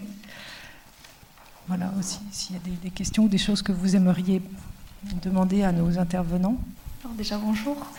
Euh, je voulais vous demander comment on peut changer justement le regard euh, qu'on a des, migrants et euh, toute la violence auquel ils sont confrontés. c'est quelque chose, dans le débat public, on le, retourne complètement. Il y a beaucoup cette question d'intégration qu'on voit. On appuie dessus alors qu'on, comme vous le disiez, on leur apprend même pas le français avant qu'ils puissent être régalés, enfin, naturalisés et c'est fou. Réfugiés. Protégés. Donc, euh, comment on peut. Euh, Petit sujet politique du moment, peut-être. Je me, lance Oui. Euh, non, je vais bien être incapable de vous répondre. Je pense que si on avait la réponse à ça, on serait tous dans un monde un peu meilleur. ce que moi, mon expérience chez France Terre d'Asile m'a appris, et dont j'étais pas forcément convaincue il y a quelques années de ça, c'est qu'en fait, c'est important de raconter des récits positifs.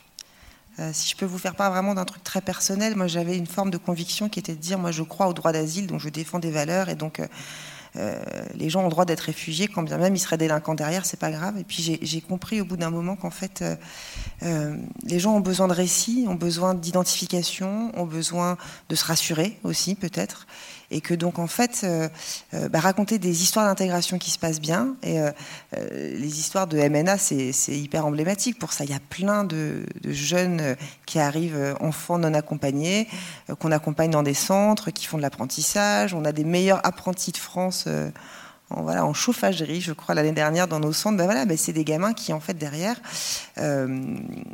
pour qui tout peut bien se passer, à condition que les préfectures leur donnent des papiers derrière. Bon.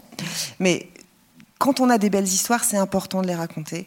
Et donc voilà, moi, je, voilà, si je peux partager un truc avec vous, c'est ça, c'est que j'ai beaucoup douté de ça au début, et en fait, aujourd'hui, je sais que ces histoires-là, elles, euh, euh, elles font société en fait, et elles permettent à des communautés, dans des petites villes, dans des territoires, euh, voilà, de se rassembler autour bah, de l'intégration d'une famille pour qui tout se passe bien, et, sans doute que ça participe un peu du vivre ensemble. Oui, peut-être. Ah Je reprends les choses. C'est sur les, la difficulté, enfin il y en a beaucoup, hein, on l'a vu, mais la question du pouvoir discrétionnaire. Et ça, je pense que vous êtes euh, confronté en permanence avec cette réalité, et notamment le traitement par les préfectures euh, de euh, la possibilité ou pas d'être hébergé. Il y a des quantités de départements où les mineurs dorment dans la rue. Moi, je l'ai constaté en faisant des débats euh, associatifs, par exemple, les difficultés de la régularisation, c'est du pouvoir discrétionnaire. Donc, on a des quantités de domaines qui sont en principe balisés par le droit mais il y a des interstices euh, qui rendent l'application de ce droit extrêmement difficile. Et plus la thématique de l'immigration, de l'asile est politisée, plus les peurs, y compris des euh, décideurs, euh, se traduisent par du pouvoir discrétionnaire. Et ça, c'est un drame pour les parcours des personnes dont on a parlé. Alors, comment bon, ça fait depuis un moment que j'ai. Je pense que bon, c'est une question qui est, ça sera toujours d'actualité. Je vais être très, très psychanalyste de ce point de vue. Freud disait le malaise dans la civilisation. Je pense que c'est ancré à nous, qu'il y a des choses qu'on ne supporte pas chez le voisin. Ça ne pourra pas l'éliminer. Mais je pense qu'aujourd'hui, on arrive en limite de la biopolitique. C'est-à-dire qu'il y a quelque chose où c'est le discours, où ça commence toujours la violence par les discours. C'est-à-dire que je pense que c'est pour ça c'est important tout ce qu'on est en train de faire là, parce que ce n'est pas une révolution qui va changer les choses ou les regards c'est à chaque fois et chaque action qu'on fait au quotidien, il y a quelque chose où on peut dire que non, dire que non à l'autre, qu'on n'est pas d'accord, répondre à l'autre. Et je pense que c'est cette petite sous-version quotidienne qui change la donne. Et après, effectivement, il y a la question des... Euh, on ne se rend pas compte à quel point l'effet du discours politique, de la propagande, ça rentre dans les têtes des personnes, même quand on travaille pour l'État français, ça, on, je les vois et les constate. C'est-à-dire qu'il y a, la manière comme ils sont reçus les personnes, c'est pas possible. C'est tout simplement, euh, ça commence à ce moment-là. C'est-à-dire qu'on ne peut pas accepter, parce que la violence, c'est plutôt la cruauté. C'est-à-dire que c'est la micro-politique, en quelque sorte. Les, gens, dans les guichets, et nous patients, nous les 10, ils profitent pour se venger à ce moment-là. Donc vous voyez, c'est à, ce niveau-là où les choses changent aussi. C'est-à-dire qu'il y a plusieurs niveaux. Il y a le discours politique où nous sommes confrontés actuellement, mais chaque discours politique, effectivement, chacun, il aura sa cohérence. On ne pourra pas enlever cette différence. Mais par contre, euh, il y a des choses que la question des mineurs non accompagnés, c'est on perd du temps de les nommer comme ça. C'est-à-dire que si on prend la chose par la question euh, de la santé publique, sont des enfants en danger et tout de suite les regards changent, vous voyez Donc c'est ne pas accepter rentrer dans des discours où euh, c'est pour nous tromper en fait. Euh, Lacan disait que tous les discours, ça nous sert pour nous endormir en fait. Sortir des assignations alors. Oui, ce qui m'a vraiment frappé dans tout ce que vous racontez, c'est la difficulté de votre travail et l'importance de votre travail. Parce que ce sont des personnes, en fait, ces exilés, qui veulent échapper à la souffrance. Pourquoi ils s'exilent? Pour échapper à une souffrance. Or, ils retombent dans une souffrance. Et donc, ce cercle-là me semble vraiment quelque chose extrêmement difficile qu'il faut absolument continuer, mais où est l'espoir? C'est une chose. L'autre, c'est le paradoxe qui a été pointé de la situation à Calais, où des personnes qui doivent être prises en charge, en fait, elles veulent partir.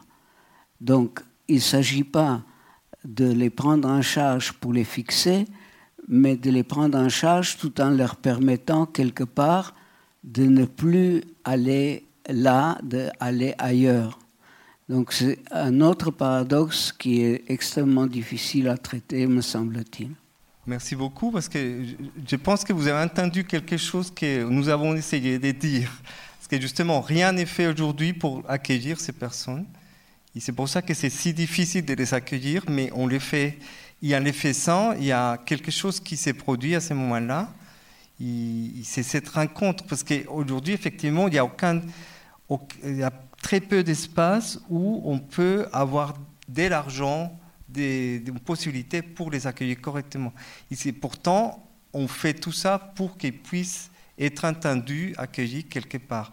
Et je pense que c'est ça l'effort finalement qui, chaque époque, à chaque fois, plusieurs personnes et plusieurs groupes humains sont tentés d'aller contre ces non-accueils en disant non, ici, il y a une place pour les accueillir. Donc, effectivement, je pense que chaque époque montre une façon, de manière différente, comment il ne faut pas accueillir l'autre, les barbares. Il y a des groupes qui disent non, il faut les accueillir quand même, même si on n'a rien pour les accueillir. Et je pense que ces rien, ça permet de produire quelque chose en fait. Moi, je veux croire qu'il y a encore un peu d'espoir quand même, sinon, effectivement, on ne serait pas là. Mais euh, je suis d'accord sur le paradoxe. Je pense qu'il faut. C'est compliqué de parler de non-accueil complètement parce que je pense qu'en fait, il y a des choses qui sont faites, mais que le discours politique est tellement prévalent aujourd'hui que euh, l'État assume même pas les choses bien qu'il fait. Il y a des choses bien qui sont faites. Enfin, moi, je peux pas, euh, euh, je suis pas là pour dénoncer absolument tout ce qui serait fait, mais ce que je trouve absolument incroyable, c'est à quel point quand l'État y met les moyens, il le, le dit pas en fait, parce que quelque part, il est, enfin, plutôt l'État, le gouvernement, quoi. Le, c'est pas, c'est pas très populaire de faire des choses bien vis-à-vis des migrants. Et donc, en réalité, il y a aussi un paradoxe de plus, peut-être que je pourrais rajouter, qui est que je trouve que le gouvernement qui n'a pas tout fait mal sur notre question, sincèrement, je, voilà, il y a des, en tout cas, ils ont fait des efforts financiers sur certains sujets, eh ben, ils n'en parlent pas. Ils n'en parlent pas parce que même ça, ils n'arrivent pas à l'assumer. Et quelque part, ils préfèrent encore assumer les images catastrophiques de Calais, euh, sans doute parce que, euh, je ne sais pas, il y a une forme de, conviction que ça, flatte mieux euh, les, les, surmois politiques. Quoi. Enfin, on, est, on, est, quand même dans une période un peu particulière au niveau électoral. Euh, bonjour, merci beaucoup pour toutes vos interventions. J'interviens en tant qu'enseignante de français langue étrangère. Alors ce sigle, on l'assimile comme français et des langues étrangères, français, langue de l'étranger à l'étranger. On nous donne de statut nulle part professionnellement. Ce sont des filières qui ont été créées dans les années 80. On est à 40 ans de pratique professionnelle convaincue et en didactique comme sur le terrain, mais en fait, on appartient à une sociologie qui est celle du français en tant que langue d'apprentissage auprès de publics extrêmement variés. Et je crois que, en fait, euh, c'est une pratique qui permet d'avancer la théorie du travail sur le terrain de, sociologique. Et je pense qu'on est à un carrefour après ce Covid où tous nos métiers sont à repenser sur la base de la rue. Et on doit tous partir de l'existant, du social qui est dans la rue. Et repenser toutes nos filières de, vocation euh, de travail par rapport à ce qui s'y passe, que ce soit les cortèges de revendications à tous les niveaux, social, économique. Euh, voilà. Donc on a à penser la rue à traverser la rue, c'est là que les gens vivent ensemble, partout sur la planète, c'est un phénomène sociologique international. Et quand on aura, à force d'avoir rencontré par des maraudes des gens dans des réalités effectivement souvent migrantes mais aussi sociales, on, comprendra que euh, a tous à travailler à partir de ça. Et aujourd'hui, en tant que bientôt une génération de personnes formées dans l'économie sociale et solidaire, euh, on a tous à penser dans ce monde d'après des pratiques euh, euh, théoriques, pratiques, vraiment par rapport à, la question des migrants, qui sont pour nous les plus grands héros. Je voudrais rendre hommage au, précédent cycle qui a eu lieu ici à Beaubourg avec Klotz et Perceval, qui sont des théoriciens dans le monde de l'art et du cinéma, qui ont parlé de Calais et de, des migrants comme le, le le, nouveau cycle autour du cinéma du réel et des documentaires. Les journalistes sont des gens aussi qui prendront le relais de cette parole. Et toutes les associations, vous avez raison, et vous êtes extraordinaires dans vos sphères de travail, de ne penser qu'à ça. Voilà, merci beaucoup, vraiment, euh, c'était un appel et un remerciement énorme. Il y a un monsieur à côté de moi, je crois qu'on pourra lui donner la parole. Merci. Euh, bonjour, Madame Rouillot. Vous avez évoqué tout à l'heure la, crise en Afghanistan de l'été dernier. Euh, est-ce que vous pourriez revenir un peu sur ce que France Terre d'Asile a fait Et de manière plus générale, est-ce que ça a eu des conséquences concrètes sur euh, les parcours, les arrivées en France Et dans la même lignée de, crise migratoire, est-ce que ce qui s'est passé en Biélorussie il y a quelques mois a aussi eu des conséquences? Alors volontiers, très volontiers. alors ce qu'on a fait en deux mots parce que c'est pas le plus.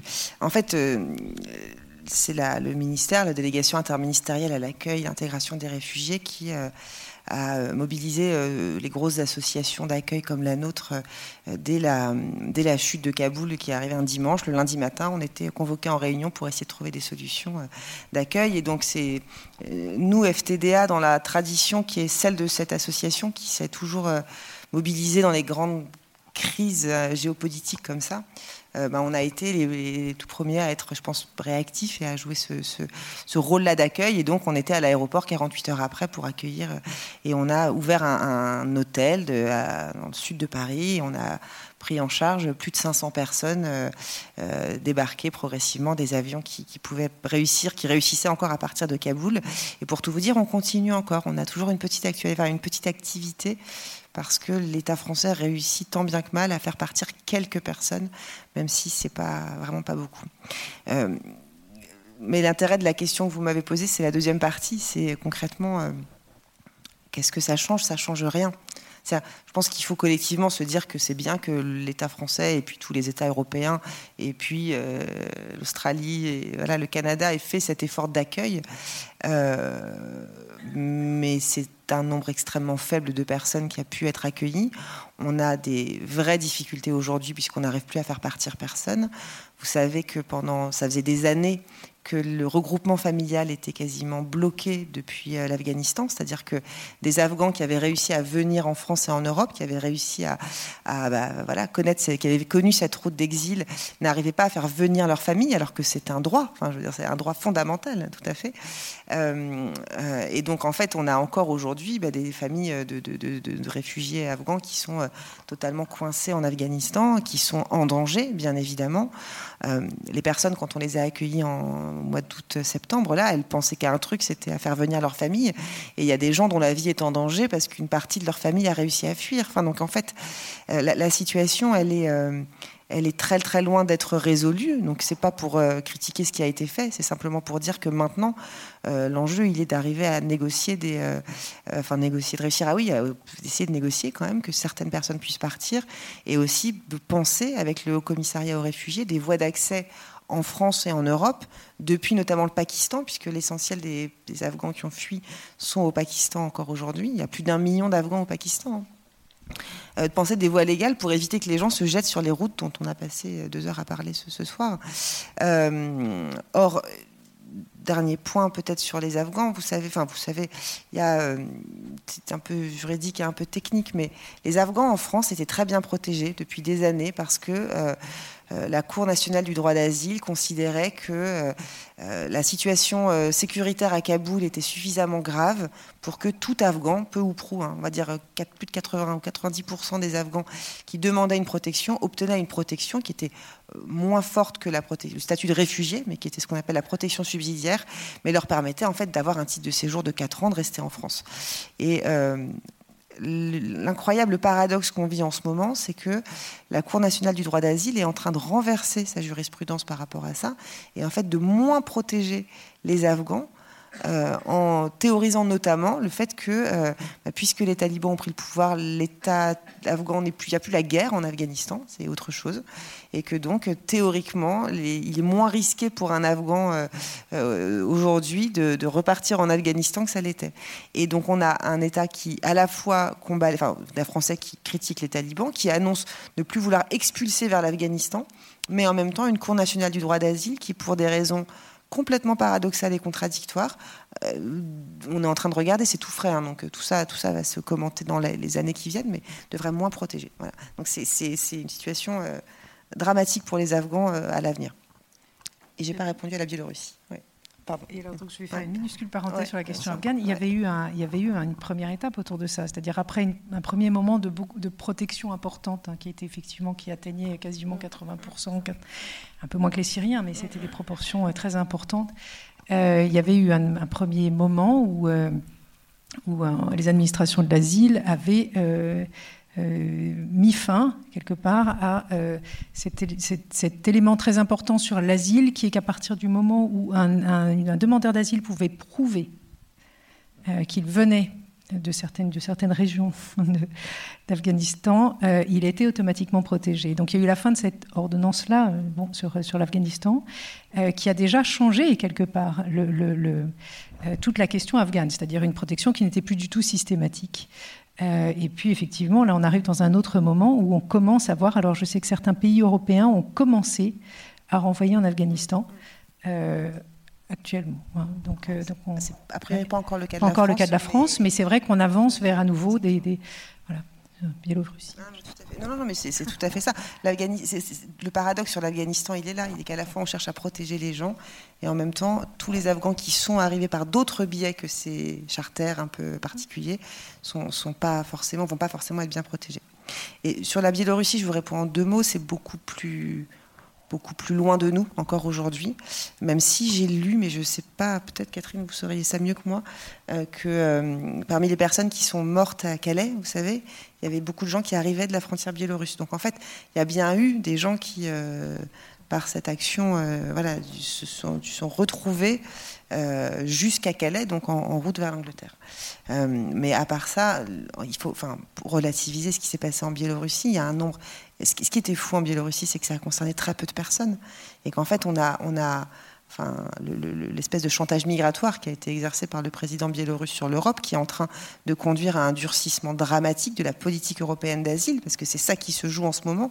On est en train d'adopter des textes européens ou en train de discuter, en tout cas, en vue d'une adoption des textes européens qui pourraient permettre de faire, comment dire, d'ancrer durablement des brèches dans euh, le droit d'asile européen à cause de cette histoire biélorusse. Donc, les personnes, elles sont très peu nombreuses, mais par contre, l'impact euh, politique, euh, structurel, il va sans doute être extrêmement grave. Petit point clinique de deux minutes, c'est juste la question de d'œil par rapport à ça, parce qu'effectivement, on pense qu'ils sont arrivés, ils sont protégés en France, donc ça y est, c'est justement, c'est la séparation et la rupture. C'est-à-dire que cliniquement, on les voit qu'ils euh, pensent en permanence à tout ce qui sont restés là-bas, surtout quand il n'y a pas de nouvelles. C'est extrêmement dur et, je pense que c'est une partie qu'on a du mal à en parler, justement, eux-mêmes, par rapport à euh, cet impossible à, deuil à faire souvent maintenant les politiques vont se rajouter à la difficulté que même s'ils retrouvent la famille, peut-être ils vont plus, vont pas pouvoir venir en France, donc il y aura une rupture, une séparation qui va se faire aussi par, euh, la loi. Mais cliniquement, c'est vraiment quelque chose qu'on entend très très souvent. Même si on les voit qui s'intègrent, ils vont bien, ils ont un travail, etc. Qu'est-ce qui se passe? Ils pensent en permanence et ma famille là-bas comment faire ce deuil euh, C'est une question qui reste cas par cas cliniquement, mais c'est important de l'évoquer parce que, ce sont des, drames humains à lesquels on assiste et euh, que cliniquement parfois on n'a aucune solution parce qu'il n'y a pas de réponse à, ça, à ce type de souffrance. Il faut en plus avoir en tête que quand on obtient le statut de réfugié, on renonce à retourner dans son pays d'origine. C'est-à-dire qu'en fait, le deuil, il, est aussi, hein, il se traduit aussi euh, concrètement par un, un acte très très fort qui est de dire, ben voilà, je plus jamais quoi. Oui, moment d'effondrement souvent. Bonsoir. Euh, je voulais savoir, en tant que psychologue, en tant que qu'oreille, comment on compose avec le décalage qui peut exister entre nous, notre posture extrêmement privilégiée, et ces personnes qui portent un récit aussi douloureux? Parce que j'ai tendance, peut-être à tort, à considérer que ce qui soulage aussi avec euh, voilà, quand, on consulte, c'est d'avoir un espace de parole et aussi pouvoir être compris. Et nous, ces personnes-là, on ne pourra jamais leur dire je, vous comprends. Donc, comment, comment on gère voilà, cette posture par rapport euh, au récit qu'on entend Merci. Oui, merci pour la question. C'est vrai que euh, alors, c'est une clinique qui demande un travail personnel, je trouve, important, et pour justement euh, faire, pouvoir faire un pas à côté de ce qui est dit. Donc, pour nous, c'est assez clair, en tout cas au centre Primo Levi, que les personnes qui viennent au centre, ce n'est pas euh, un migrant qui va nous témoigner d'un parcours migratoire. C'est-à-dire qu'au moment qu'il traverse euh, la salle de consultation, c'est un sujet qui est en souffrance et dont il va dire quelque chose. Et cette souffrance peut, passer par euh, un récit migratoire. Par... Donc c'est à nous de pouvoir, comme vous dites, une oreille qui va écouter avec euh, justement euh, cette attention qui porte aucun jugement sur ce qui est dit et nous, on ne prend aucun parti sur ce qui est dit. Donc cette liberté, il la ressent tout de suite dès qu'ils arrivent au centre Primo Levi parce que à chaque fois qu'ils vont rencontrer un, psychologue ou même un, collègue médecin, c'est pas pareil pour les juristes de l'assistance sociale parce que l'enjeu de la parole c'est pas le même. Mais en tout cas, nous, euh, ça implique quand même que c'est pas une parole de témoignage. On n'est pas là pour qu'accueillir un témoignage ou quelque chose. C'est une parole qui est aussi libre qu'un euh, un autre. Bon, je vous laisse aussi donner votre avis peut-être par rapport à cette expérience. On a, on, a, une clinique bah oui, qu'on partage la même clinique. Euh, je crois qu'il y a quelque chose de très important euh, qui vient d'être souligné, effectivement. Nous ne sommes pas là pour entendre un récit. Euh, lorsqu'une personne arrive avec une violence psychique qui est inimaginable, qu'elle n'a absolument pas pu la partager, déjà pas avec les personnes de sa famille, ça serait les inquiéter, ça serait les terrifier. Euh, lorsqu'elle ne peut les partager avec aucun de ses compatriotes, pour X raison, lorsqu'elle a ça dans sa tête et qu'elle sait que cette violence est totalement explosive, c'est une violence qui la détruit totalement. Euh, lorsqu'elle vient vous voir, elle adresse quelque chose. Le seul fait d'être là dans la consultation, elle vous adresse quelque chose. Et la, la première chose qu'on peut faire, nous, c'est attester. Attester de cette violence. Attester, vous êtes là, et oui, il y a une violence inimaginable. C'est la première chose qui se passe. Ensuite, il y a tout ce que dit Armando, c'est-à-dire euh, tout ce décentrage, finalement, qui est obligatoire pour un, pour un psychologue, pour un clinicien, pour voilà, toute, forme de, clinique, euh, c'est-à-dire euh, être, être capable déjà d'écouter, d'écouter, d'entendre. Voilà. bien sûr, entre, la personne qui arrive et, vous, il y a, enfin, c'est un autre monde. Même la question de l'empathie, à mon avis, est une question complètement euh, biaisée. Je veux dire, euh, on, est, à milieu de comprendre la, violence. Et d'ailleurs, c'est quelque chose que nous renvoient très très fort les patients. Vous ne comprendrez pas, je, ne vais pas vous raconter. Enfin, c'est là. Simplement, ils sont là. Ils sont là. Il y a une forme de parole qui se met en place. Il y a une demande à ce moment-là, nous on appelle en psy une forme d'adresse. Alors l'adresse, ça peut être euh, aidez-moi à arrêter de penser, ou bien est-ce que je suis devenu fou? Enfin, elle, a, beaucoup de, tonalités, cette adresse. Hein. Mais on est effectivement au bord d'une folie, qui est d'ailleurs une folie, pas du tout au sens psychiatrique, mais qui est une folie en, lien avec l'exclusion euh, du monde commun à ce moment-là. Hein. Euh, est-ce que je suis fou? Il n'y a, plus d'accès, il n'y a plus d'accès au droit, il n'y a plus d'accès. Et c'est une violence, une détresse énorme. Le seul fait de pouvoir poser cette parole-là dans un espace. Ensuite, il y aura l'élaboration possible, ou pas d'ailleurs. Vous avez des patients avec lesquels il y a très peu d'histoire, il n'y a pas de récit possible, c'est autre chose. Mais ils viennent. Ils viennent là. Voilà. Donc en fait, c'est ça le, moment clé, en tout cas, de ce type d'espace. Mhm. Et de soi-même, et j'ai envie de dire le fait qu'on soit encore plus loin précisément d'eux, qu'on n'ait rien à voir avec cette histoire-là, qu'on soit le plus tiers possible, le plus étranger possible, le fait que justement de cette position-là, on puisse dire qu'on atteste de cette violence, qu'on est là pour l'entendre. En fait, c'est ça qui, est, le début de l'ancrage dont Armando a parlé. Et sans cet ancrage-là, les formes d'errance psychique de ces personnes sont extrêmes, parce que ce sont des violences continuelles, continuelles, qui sont des, violences politiques au sens fort, c'est-à-dire sortir du monde commun. Vous n'êtes plus dans le monde commun. Vous n'avez rien à y faire dans leur pays, pendant leur parcours et ensuite ici. Donc je, crois que c'est très important ça. Et, bien sûr, on n'a aucune prétention, je peux vous dire, quand on est clinicien, à connaître l'histoire des personnes. On n'en connaît rien, on en connaît ce qu'ils veulent bien en dire. Le récit, c'est complètement autre chose. En tout cas, le récit euh, mm. du, du, du, qui passe à l'OFPRA, etc., est autre chose, ne nous, ne nous, concerne pas. Il y a autre chose, une autre forme de parole. Je crois que, euh, voilà, Armando l'avait très bien dit, ça. Oui, on, est, on est vraiment là, on n'est pas là pour comprendre en fait. Et ça, ça pour eux, c'est important parce que c'est le moment où on ne se comprend pas, que quelque chose, un dialogue commence à nouveau pour eux. Et comme ça a été dit, c'est effectivement c'est recommencer quelque chose où on était éjecté de la parole, d'un dialogue avec l'autre. Ok, merci à, vous quatre. Alors, il y, a, il y a des psychologues qui sont dans la, la salle, hein. j'ai écouté. Mais je voulais juste compléter la psychologue, la jeune qui, qui posait là une question.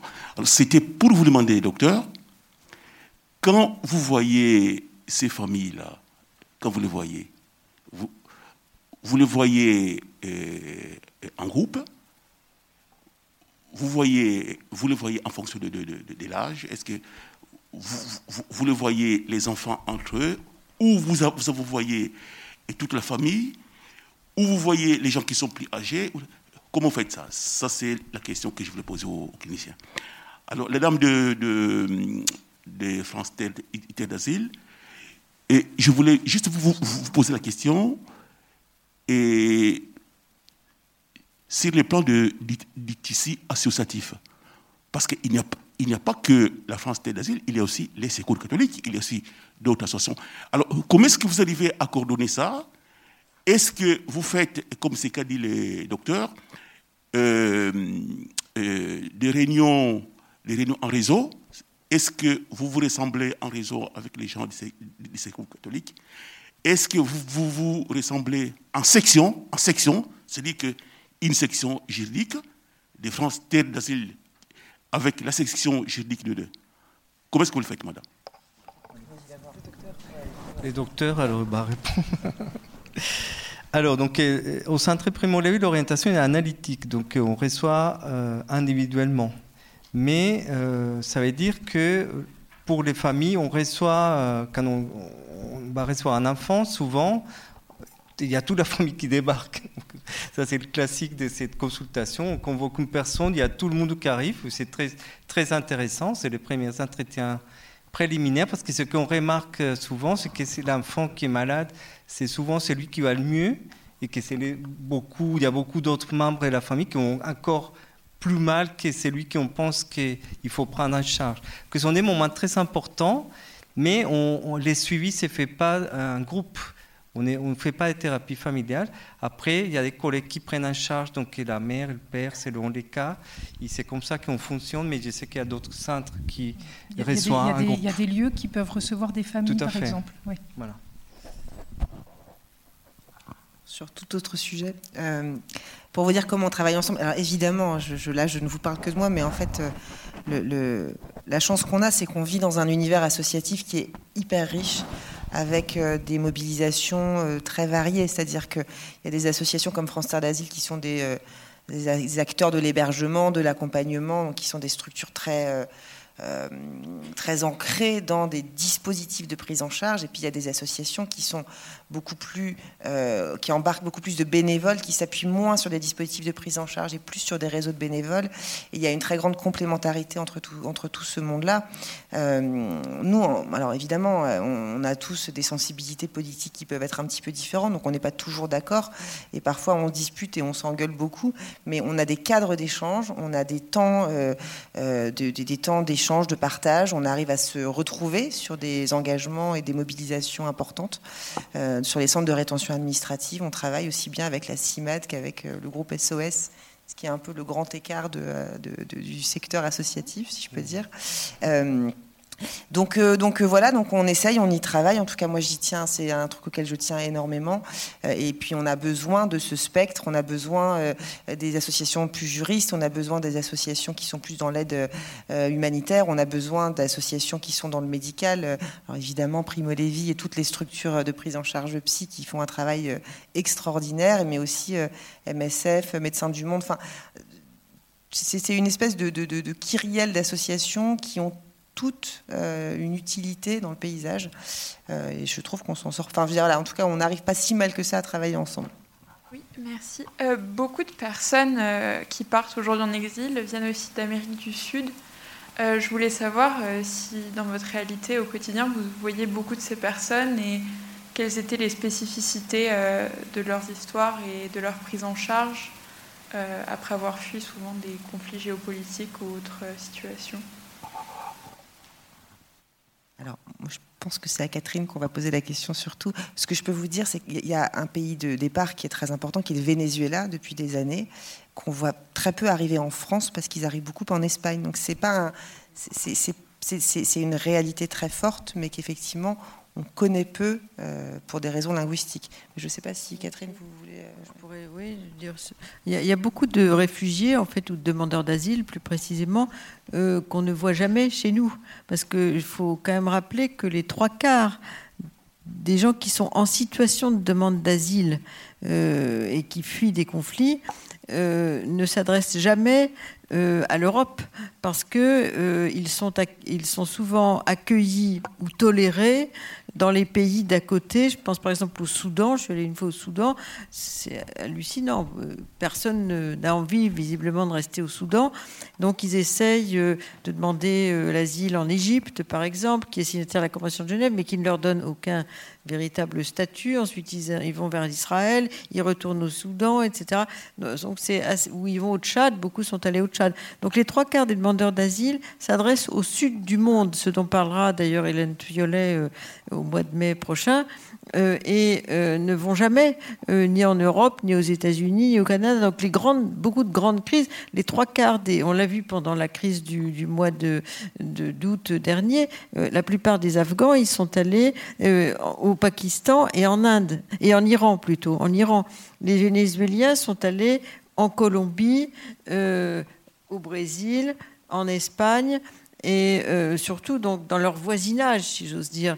Euh, donc beaucoup, les, Irakiens sont allés en Syrie, les Syriens sont allés pour l'essentiel en Turquie et au Liban. Donc on a un phénomène, euh, disons, qui, ce qu'on voit arriver ici, c'était dit, n'est pas du tout représentatif des contextes du départ immédiat pour la plupart des gens qui cherchent l'asile après une crise ou un conflit euh, très grave chez eux. Et donc, ils sont plus ou moins tolérés, je dirais pas accueillis, mais tolérés dans le pays d'à côté, qui en général au sud n'est pas signataire de la Convention de Genève. Il ne faut pas oublier qu'il y a une cinquantaine de pays qui n'ont jamais signé la Convention de Genève, mais qui les tolèrent plus ou moins. Puis de temps en temps, ils vont les renvoyer. Puis il y aura une autre crise qui sera produite par un autre pays où il y a des gens qui vont arriver. Donc euh, c'est un phénomène qui n'est pas du tout visible de chez nous, tout ça.